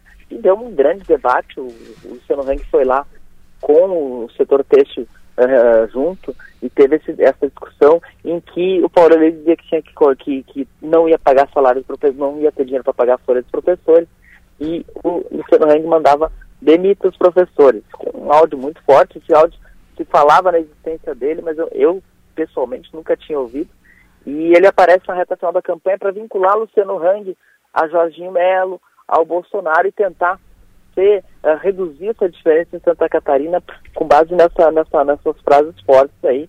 Uh, tem todo o, Luciano Hang que está descontextualizado, eu lembro bem do contexto porque eu acompanhei. Na época, a, o tema foi votado na Assembleia Legislativa e a mobilização do, do, do Luciano foi muito forte, chegou a levar funcionários vestidos de preto para as galerias da LESC, e aí o tema foi derrubado, os empresários concordaram com a tese do, do, do Hang de que era uma forma disfarçada de aumentar impostos disfarçada em, em uma bondade de redução de alíquota. Um tema polêmico, um tema uh, espinhoso, mas uma frase muito forte do Hang. E a gente tem que ver se isso vai ter algum peso eleitoral, se isso vai, vai chocar de alguma forma esse eleitor que, que tende a ir com Bolsonaro e Jorge Mello. Eu acho que para uma reta final de campanha, não acho, não acho que, que seja ó, uma bala de prata, alguma coisa. Acho que a eleição de Santa Catarina é muito difícil de sair desse rumo. O, toda a estratégia do PT aqui é mais na linha de diminuir a diferença e a estratégia dos bolsonaristas é na linha de aumentar a diferença. Mudar esse quadro de Bolsonaro ser o candidato favorito aqui e, e puxar Jorginho eu não vejo muita margem para fazer isso nessa semana de campanha. E é import importante destacar o seguinte: primeiro que atrasar salário de professor, eu acho que é o fundo do poço, do fundo do poço, né? É o tipo de, de sugestão numa gestão que não deve nem ser, ser aventada, não deve nem passar pela, pela cabeça de alguém. Enfim, dito isso, é, Luciano Hang chegou a gravar um vídeo dizendo que ia desmentir, as, a, desmentir a fala né, do, do, PT, no caso, em referência a, ao vídeo que o, o Décio Lima divulgou, mas ele acabou falando por mais de um minuto, mas não falou, falou, mas não, não falou nada. É, o, PL tentou uma, uma liminar para tirar, tirar do ar o, e não conseguiu. texto e não conseguiu, então, foi indeferido pela, pela justiça. Exatamente, que eles consideram que não está não, não tá fora de contexto. Enfim, a fala aconteceu, está ali, é, não é de agora, é de 2018, mas ela foi dita. Então, é, é, vergonhoso né, a gente ter que ouvir. Eu acho que um dos áudios mais graves, desses que, tantos que a gente vê e que vazam e que a gente tem acesso e tudo mais, um dos mais tristes de se ouvir, porque quando se sugere que não se pague professores né, pelo motivo pelo qual ele estava dizendo, eu acho bem, bem complicado.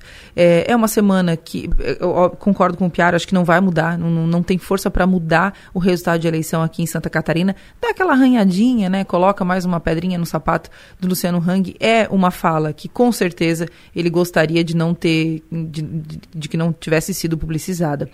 É, a gente aqui, aqui no estado, as coisas não devem mudar, né? Deve permanecer aí é, 70-30, 65-35, enfim, não deve mudar muito né, né, dentro dessa margem. E eu acredito que nessa reta final, diferente do nível nacional, acho que aqui a gente vai ter um, um, um cenário um pouco mais tranquilo, porque justamente por isso. Né?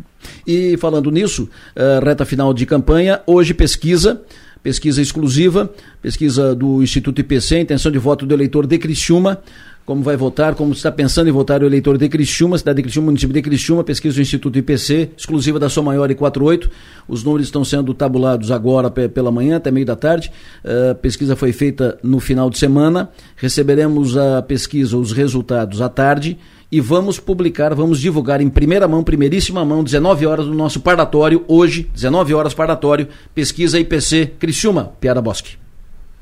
É, a pesquisa de Criciúma é muito importante, até porque a gente está tá com menos pesquisas nessa, nesse segundo turno, e a pesquisa IPC de Criciúma, ela sempre tem sido um termômetro do que, do, da, do, das sensações, do que tem acontecido uh, pelo Estado. Então a gente olha algumas tendências, a Criciúma é uma cidade que o bolsonarismo é muito forte, então, sempre é, é bom observar. Então, a expectativa aí, Adelor. Perfeito. Até às 7, então, o Piara Bosque? Até daqui a pouco, até às 7. 19 horas. Max Topassoli. Até às 7, o jogador renovado. jogador renovado, contrato renovado, foto, tudo e tal. Camisa na mesa. Camisa negócio. na mesa, show de bola, camisa 10. Né? Show de bola. A Maga fica comigo e depois do intervalo nós vamos conversar com o deputado Luiz Fernando Vampiro. No plenário, oferecimento. Ser Sul, Naturai. Nossa natureza é se alimentar bem. E Zona Azul de Criciúma, sempre uma vaga para você. Parlatório hoje 19 horas Parlatório que tem o áudio aqui na Som Maior e tem o vídeo no 48, no portal 48 e no YouTube do 48. Parlatório hoje, 19 horas, eu, o Piaria Maga, vamos divulgar e comentar em primeira mão os números da pesquisa IPC, pesquisa exclusiva Som Maior 48. O pesquisa foi feita no fim de semana, números primeira mão 48, 19 horas. Prazer recebê-lo, deputado Luiz Fernando Vampiro. Bom dia, Delor, obrigado pela oportunidade. Bom dia, Maga. Bom dia, deputado.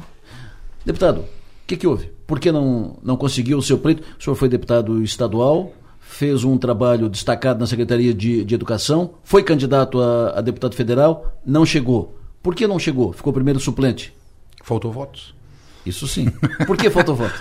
Ah, é uma série de, de, de questões. Né? Isso, isso o Moisés já tinha dito para a gente lá em Florianópolis. Faltou, faltou voto. Eu, eu, sempre digo que é o seguinte, quando tu é, se elege, Adelor, é um combo de acertos. E quando você não se elege, é um combo de erros é, é, e, de, de, desencontros, né? Na verdade, eu não posso culpar ninguém, né? Por ser o primeiro suplente, é, sempre digo que o líder, na verdade, é aquele que coloca o seu nome à disposição. Então, efetivamente, todo o erro é, é, da campanha ele cabe a mim é, nesse sentido, né? Acredito eu que a ausência é um fato super importante, preponderante, né?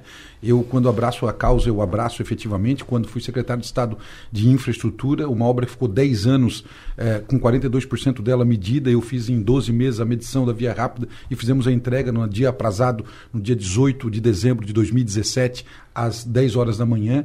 É, quando pegamos a Secretaria de Estado da Educação em 2021, dia 8 de janeiro de 21, falamos que iríamos elencar e colocar a educação pública de Santa Catarina em destaque no cenário nacional. Fizemos um reposicionamento por completo da educação pública, eh, não só, na verdade, com equipamentos de última geração, colocando a tecnologia dentro, notebook para os profissionais da educação, reforma das 1.058 escolas, 916 escolas, eh, uma remuneração eh, significativa.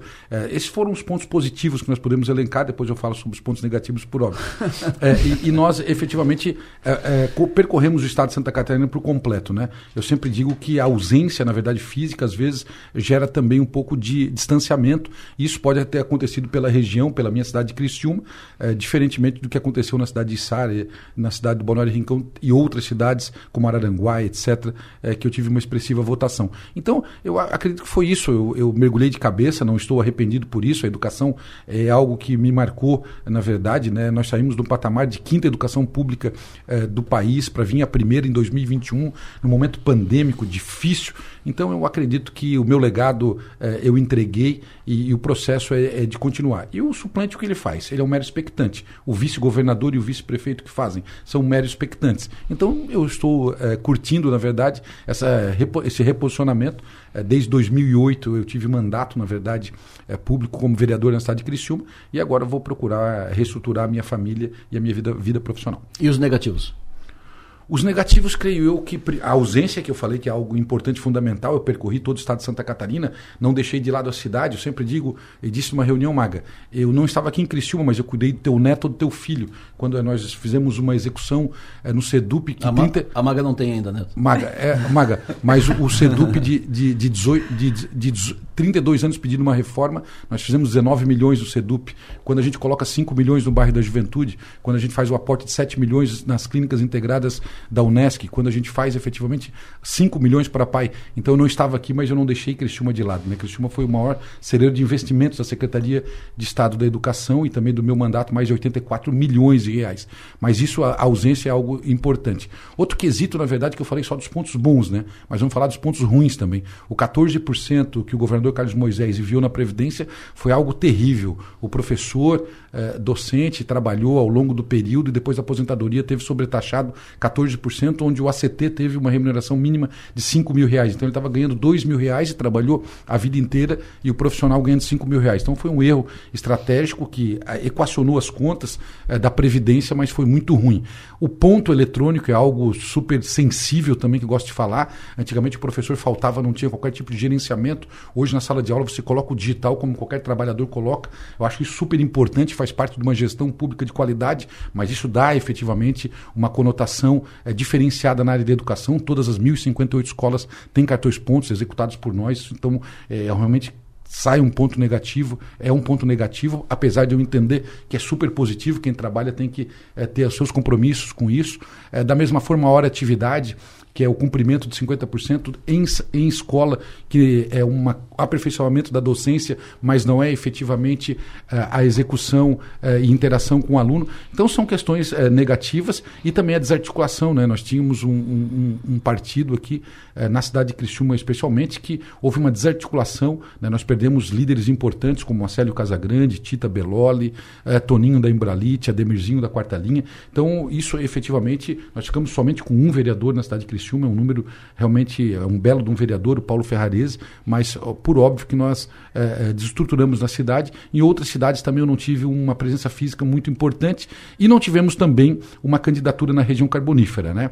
É, existia a pré-candidatura em tese de, é, é, do Jorge Có ou do Jairo, que poderia, nessa sua plenitude de gestor público de qualidade, totalmente aprovado pelas urnas, ser um candidato e automaticamente consolidar mais nós aqui. Então nós ficamos com uma candidatura avulsa no sul de Santa Catarina, hora com o Tiago, no, eh, eh, na Murel, hora com o Volney, mas isso não fez um amor muito forte. O que, que o senhor faria de diferente, deputado? O que, que eu faria de diferente, Maga?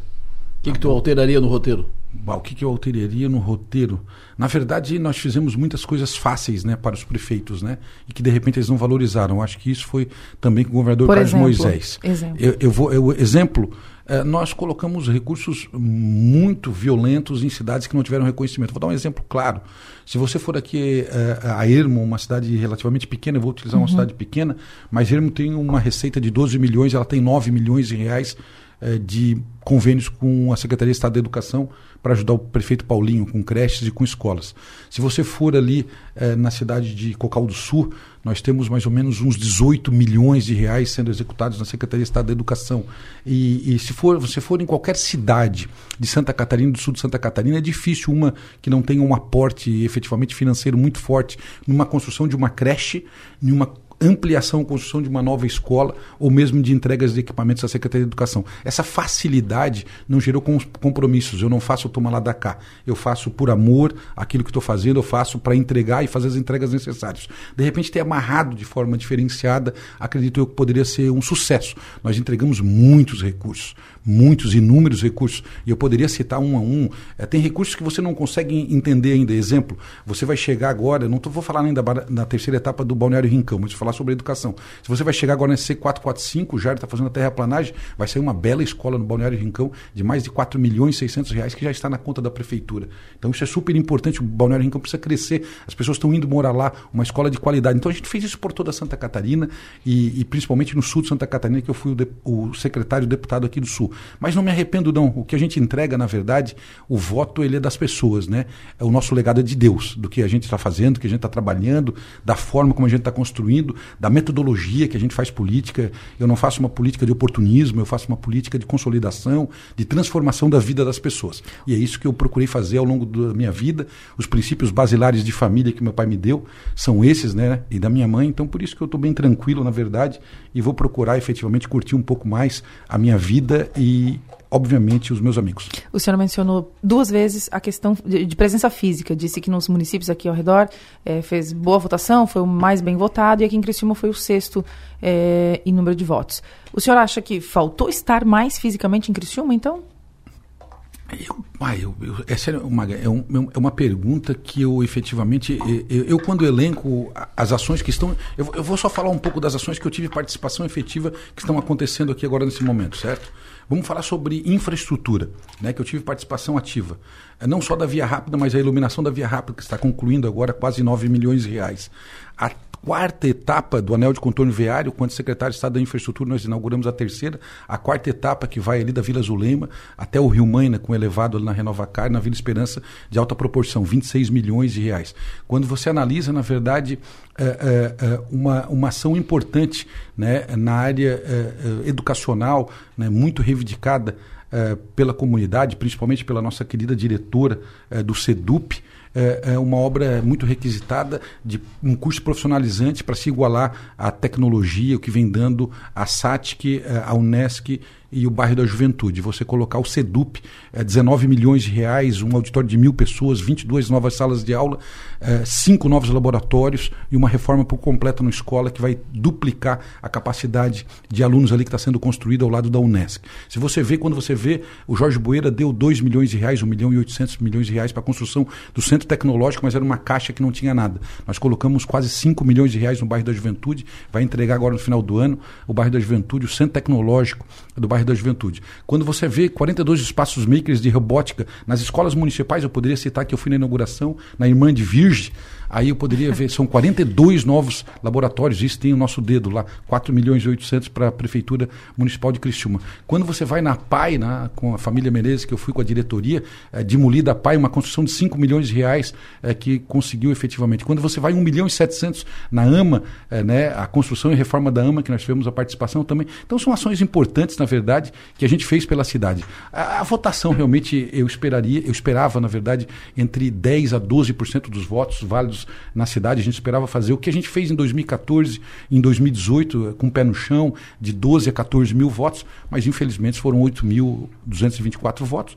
Mas São votos que nós agradecemos aqueles que nos votaram em nós, aqueles que votaram por convicção, né, que entenderam é, que a nossa proposta de trabalho, de transformação social e de vida das pessoas era aquilo que o representava. Muito tranquilo. O Aperto falou que uma, uma das causas, citou como uma das causas a, o desmantelamento do MDB de, de Criciúma. O MDB está desmontado em Criciúma. Foi o maior partido da, da cidade e hoje é um partido que tem, conseguiu eleger um, um vereador.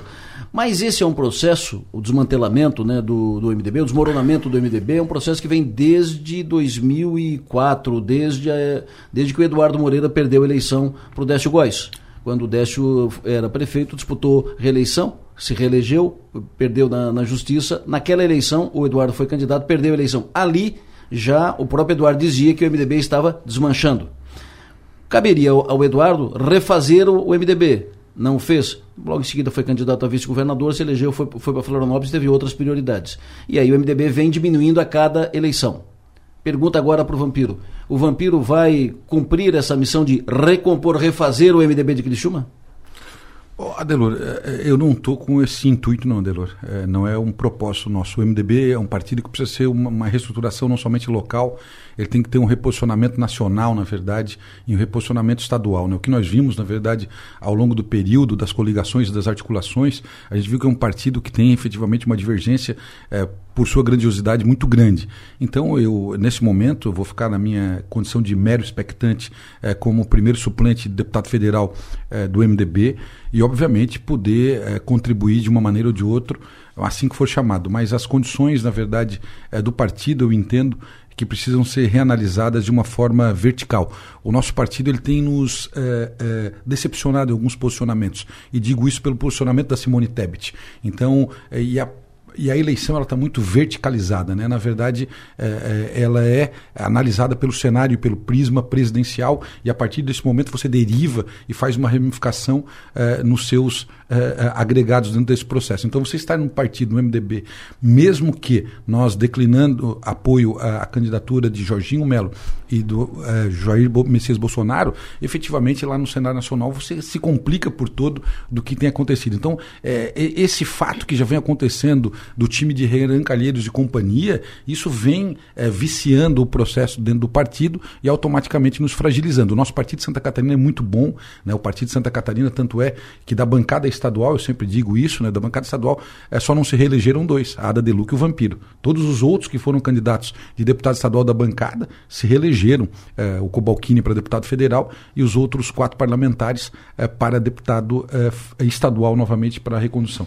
Então eu acredito que foi isso aí. É, esse partido está um pouco desgastado pelos desmandos nacionais e tem, obviamente, afetado todos. Não é só aqui, Tadelor. Nós temos em Blumenau nenhum vereador, nós temos em Lages um vereador. Não é somente a cidade de Criciúma, é ao estado de Santa Catarina, apesar de nós termos uma posição diferenciada, obviamente que a gente acaba manchado por toda essa uh, lambança que faz o Senado Nacional do partido o senhor mencionou que o MDB uh, te decepcionou em alguns momentos, né?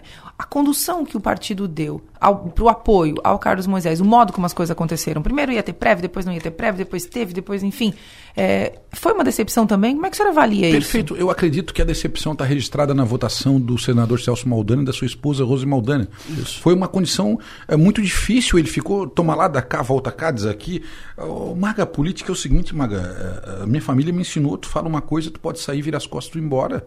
Se eu falei para ti, eu vou ter que desfazer o que eu falei. Ó, oh, Maga, não deu certo, desculpa, a condição ficou diferente. Assim a gente tem que ter o um relacionamento na nossa família, assim a gente tem que ter o um relacionamento na nossa sociedade, e assim a gente tem que ter o um relacionamento na nossa política. A política tem que ser feito. Fizemos um acordo, aperta a mão, tá certo assim? Pô, se não deu, tu liga pra pessoa e tu fala. O Celso Maldani tomava café um dia e batia o vento sul. Aí ia lá, negociava com o outro. Voltava para lá, eh, pegava, aparecia o avião para Brasília e dava preço, a, a, turbulência dava pressão na cabeça. Voltava a fazer outra coisa. Todo mundo notou isso, né, Maga? Quem não notou? É, e de fato, Maga, vamos analisar é, se a bancada é, queria aquele posicionamento junto com uma articulação, que era o Moisés vindo para o MDB, o cenário político de composição das majoritárias é, estadual seria totalmente diferente do que está acontecendo hoje. Nós ficamos, na verdade, quase três meses sendo fritados é, é, dentro do processo, principalmente pela pela imprensa. E eu coloco vocês dois também, que o Piara junto e companhia, vai botando, porque na verdade é, nós dávamos, fazíamos uma reunião, ó, Jesus é Genésio. Vocês davam munição, outra, né? a gente, davam nós munição. dávamos munição, então isso, isso vai desgastando e a população vai acompanhando e vai efetivamente fazendo a sua análise e, e deu no que deu, infelizmente. Ô, Vampira, na tua campanha tu apostou muito, acreditou muito no, no trabalho feito na educação. E por consequência na- nas relações e, e nos contatos. Na educação, no, no entanto, o professorado marcou vocês, tu e o, e o governador, pelo 14%. Eu ouvi isso na rua. Eu ouvi isso aqui no elevador do, do prédio. Foi um equívoco apostar tanto na, na educação? Não sei. Eu também não. Adelor, aí eu teria que apostar, sabe, em outras questões que eu não entendi. De repente, o equívoco maior foi entender que fazer uma gestão eh, zelosa e de qualidade, pensando, na verdade, numa reestruturação, fosse te dar efetivamente um, um apoio um pouco mais forte. Isso de fato é verdade. Eh, eh, as pessoas estão pensando não eh, em, em votar naquele que já te deu alguma coisa, mas aquele que pode mudar aquilo que não foi a contento do que tu recebeu. Infelizmente ou felizmente é assim o processo. Então nós fizemos uma transformação e eu digo, e eu ouso falar, Maga, tu pode passar em qualquer escola pública do estado de Santa Catarina, qualquer uma, em qualquer cidade. Se ela não estiver toda pintada, feita uma acessibilidade, uma reforma, tu me liga e me avise e dá o nome da escola. A primeira escola que eu fui, a Neuza Osteto, da Polícia Rodoviária Federal de Araranguá, num bairro extremamente grande. O César César me levou lá, uma escola que o bolor tomava conta da sala de aula. A professora tinha uma, uma mesa e uma cadeira de aluno eh, eh, com um grau de hierarquia totalmente fragilizado. Nós colocamos a escola abaixo, 9 milhões e 300 mil reais. Está sendo construída uma nova escola, estão numa alugada que é muito melhor da que estava. Nós fizemos a transformação que era necessário. Eh, a vida e, e, na verdade, eh, alicerçar, Adelor, eu acredito que eu alicercei sim, porque eu eh, eh, me motivei por isso, me motivei pela educação. Tanto é que fui, no meu final de mandato, reconhecido como o único secretário de Estado da Educação que ganhou um prêmio mérito da educação do Conselho Estadual da Educação pelas transformações de aplicação de volta às aulas, de aplicação do novo ensino médio, de reposicionamento na infraestrutura escolar, de entrega de notebook para todos os profissionais de educação dos laboratórios de química e de matemática, espaços makers. Então tem uma série de, de ações importantes. E de fato eu confiei. Confiar, a gente pode se decepcionar ou pode efetivamente é, é, é, colher. E, e, a gente confia e alicercei. É, hoje, com o resultado, a gente viu que é, faria algumas questões é, diferentes, mas não me arrependo pelo que fiz em prol da educação pública em Santa Catarina. Maga, vai. O senhor tem tido contato com o governador Moisés pós-eleição? Pouco contato. Conversei com ele é, um dia após a eleição. Né, ele fez um jantar é, é, é, na casa da agronômica e eu não fui. E vou falar por que eu não fui. Eu fiz um, um, projeto de lei como deputado estadual, as pessoas não falam, mas eu acho super importante, porque quem passa por isso sabe que numa maternidade, de uma escola, de um hospital público, Maga, quando o, o, a, a, mãe dá luz a um bebê, ela vai para uma sala, que geralmente é uma sala coletiva um pouco maior de, de, de, de, de pacientes, uhum. e quando a mãe de um bebê nasce morto, que morre no seu parto, vai para a mesma sala. O que eu quero dizer com isso? Uhum. É, é, era uma mãe lutada e uma mãe com uma super alegria que tinha ganho um filho. Então nós fizemos um projeto de lei é, sensível, porque eu passei um processo muito complexo nesse, na minha vida nesse sentido, e nós fizemos um projeto de lei, na verdade, que o, as, os hospitais públicos são obrigatórios a separação das mães que têm filhos, uhum. que perderam, na verdade, na sua gestação, que ela vá para um quarto efetivamente separado, para que possa efetivamente curtir aquele seu momento, que são momentos diferentes, e a gente tem que respeitar o cada momento momento de cada pessoa. Uh, ir jantar com a minha esposa lá na casa do governador, eu acredito que foi uma, um convite fora do tempo. Para fechar, convite fora do tempo. Forte isso. Uh, para fechar, Prefeitura de Criciúma, tu é novo ainda, jovem. não, tá tranquilo, Adelor. Nós, Adelor, nós temos que sair com a, com a, consciência tranquila. Né? O voto, efetivamente, é, nós ficamos um pouco aborrecidos, de fato é verdade, a família toda é, fica nesse sentido, né? todo mundo que se envolve, os meus amigos, os prefeitos que estavam me apoiando, ex-prefeitos, vereadores, amigos que A não estavam... ida no jantar tem a ver com isso, né? Aborrecido com o resultado, com o envolvimento do governo, do, do governador. Não, com... não, não, não, não, não, não, não, não, desculpa, não, eu acredito que é, é fora do tempo aquele jantar. Não, não, Moisés, não é hora grato isso, ele. Né? Isso que eu queria dizer, perfeito. Não, não, não, eu não tenho nada tá a reclamar Amado Moisés, desculpa, vamos só... Prefeitura de Criciúma. Vamos só registrar. Prefeitura de Criciúma. Não, porque senão eu já faço um texto aqui depois. não, não, Maga, não, não. Assim, é não, não, Prefeitura de Criciúma, Adelor, qualquer tipo de articulação que eu faça nesse momento né, eh, vai gerar efetivamente algum fator. É, eu não me pronunciei Bolsonaro, votei nele no primeiro turno de 2018, no segundo turno de 2018, votei de novo no primeiro turno, vou votar de novo. Mas por que, que tu não te pronunciou? Não votei em ti? Eu não me pronunciei porque eu não quero ser oportunista. Fechou não? Aí daqui a pouco diz, ah, o vampiro está dizendo que é Bolsonaro agora. Por causa... Não, não, não é isso, gente. É que os meus princípios, na verdade, fazem eu estar do lado de cá, não estar do lado de lá. Isso é vida, não é princípio político eleitoral do meu partido que vai definir. Isso é princípio de vida que eu vou levar para dentro da minha casa porque eu vou levar para o meu subconsciente e para a minha vida inteira. Então, é, é, é, querer ser prefeito de Criciúma, eu quero te falar que eu já tive muita vontade, muita vontade mesmo. Assim, eu, eu inclusive, na verdade, é, quando a minha esposa ia morar na Içara, eu falei, não, eu quero morar em Criciúma, porque para ser prefeito tem que ter domicílio eleitoral em Criciúma. E, na verdade, hoje eu não tenho mais esse apego, eh, essa vontade. Eu vou ficar, na verdade, à disposição eh, das pautas que achar importante. Eh, ser disciplinado como suplente, né, como mero expectante. Você, o que sempre fui, na verdade, na condição na cidade de Criciúma, agradecer aos amigos, aqueles que nos apoiaram. E eu sempre dito o nome de duas pessoas como empresários que fizeram bastante por mim que foi o empresário Delupe e o Ricardo Brandão, foram dois parceiraços da minha vida, não só financeiros, mas de apoio eh, moral, de apoio intelectual, de apoio persistente na minha candidatura, entendendo, na verdade, tantos outros que o nome deles eu poderia falar, tantos outros que me ajudaram, que abriram a porta da sua pequena empresa, sua grande empresa, que falaram, oh, eu voto no Vampiro porque o Vampiro me ajudou, ao Frank Robo, que fez um churrasco lá, e eu poderia citar tantos outros que falaram, oh, o Vampiro, eu fiz um churrasco lá porque ele ajudou muito no bairro da Juventude na questão de ginásio é, do bairro da Juventude. Então, a vida a gente vai continuar colhendo. Adelor, opera desculpa, a Maga, são 150 novos ginásios que o próximo governo vai inaugurar que estão sendo construídos. São 250 quadras de beach tênis, são 824 escolas em reformas, são mais de 1.900 é, é, data shows para serem entregues, são mais de 3.700, é, enfim, tem uma infinidade de material que vai ser entregue. A, a inauguração do Sedup, a inauguração do, a, a, inauguração do Rio Fortuna, do Sedup de Rio Fortuna, que estava nove anos parado. Então, eu acredito que são essas questões que a gente leva efetivamente. Em nome dos prefeitos aí, é, prefeito Jairo do Balneário Rincão, do prefeito é, Davidson de Pescaria Brava, do prefeito César César de Araranguá, agradeço todos os demais prefeitos que nos ajudaram, vice-prefeitos, vereadores, e, e dizer que eu, que eu estou muito feliz, né, apesar de estar, na verdade, com uma derrota uh, na eleição, mas eu estou muito feliz como político, como uh, agente público, a sociedade, o político, se ele vir e sair com nada para falar, ele não venha. Se é por salário, não fique na política. Ô, Vampiro, via rápida ainda muito liga, ligada a ti, o ouvinte per perguntou, foi prometido a, a, alça de acesso à terceira linha. Foi prometido para ficar pronto até, até o final desse ano e não tem nenhum indício da obra ainda. O senhor tem informação sobre isso? Não, não tem informação sobre isso, eu só tenho informação sobre a continuidade da Via Rápida, um projeto pago por uma emenda parlamentar de minha autoria, do deputado Vampiro, 893 mil reais. A Prefeitura do Balneário Rincão, o prefeito Jairo fez a contratação da Unesc junto com a SIC e a CIA, Associação Comercial Industrial de Criciúma, Associação Comercial Industrial de Sara.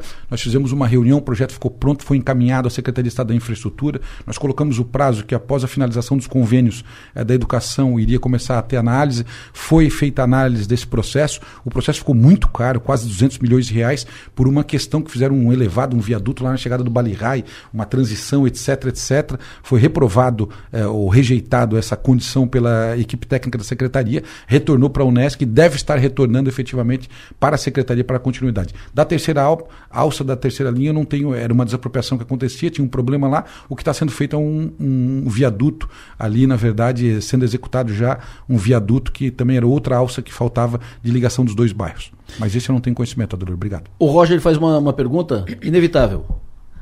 O vampiro pensa em sair do MDB? Pensa, o, demorou silêncio, demais. O silêncio responde. demorou demais. É, eu, é que eu sou suplente. Suplente acata as decisões. Então, não, eu sou, não. eu sou suplente. Não. É que a condição de suplente, Adelor, ela, ela, ela, saindo do partido, tu pode ter, perder o mandato, né? Tu perde então, a condição de suplente. É isso. Eu não posso, na verdade, jogar 60 mil votos também assim, as pessoas que me representaram. Então tu tem que ter coerência e respeito, na verdade, a esse processo. Não, não estou revoltado com ninguém, não estou bravo com ninguém. Eu estou, na verdade, ressentido, como se eu sendo o líder que não foi eleito. É, quando quando a, a pessoa ganha, Adelor, quando a pessoa ganha, todo mundo ganha. Eu elegi ele, eu elegi ele, eu elegi. Todo mundo elege ele. Perfeito? Isso faz parte do processo.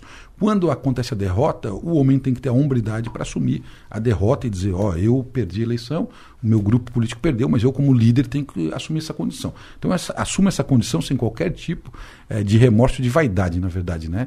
É, é, desprovido qualquer. Mas a gente tem que entender, na verdade, que esse é um momento que também te faz repensar em outros momentos, na verdade, a reestruturação familiar e profissional. Né? Eu me dediquei muito à educação, é algo que eu estou buscando alguma coisa nessa linha também. Eu acredito que eu posso efetivamente contribuir muito, retornar para o escritório. Então, tem uma série de outros fatores que eu preciso agora alinhar esse processo. Né? Na verdade, alinhar o processo de pai, de marido e também de gestor, progenitor dentro de casa. Muito obrigado pela tua vinda aqui ao, ao programa. Obrigado, Delor. Obrigado, Maga. É sempre um prazer estar aqui. E certamente, na verdade, estaremos é, falando em outras oportunidades, não como deputado. Né?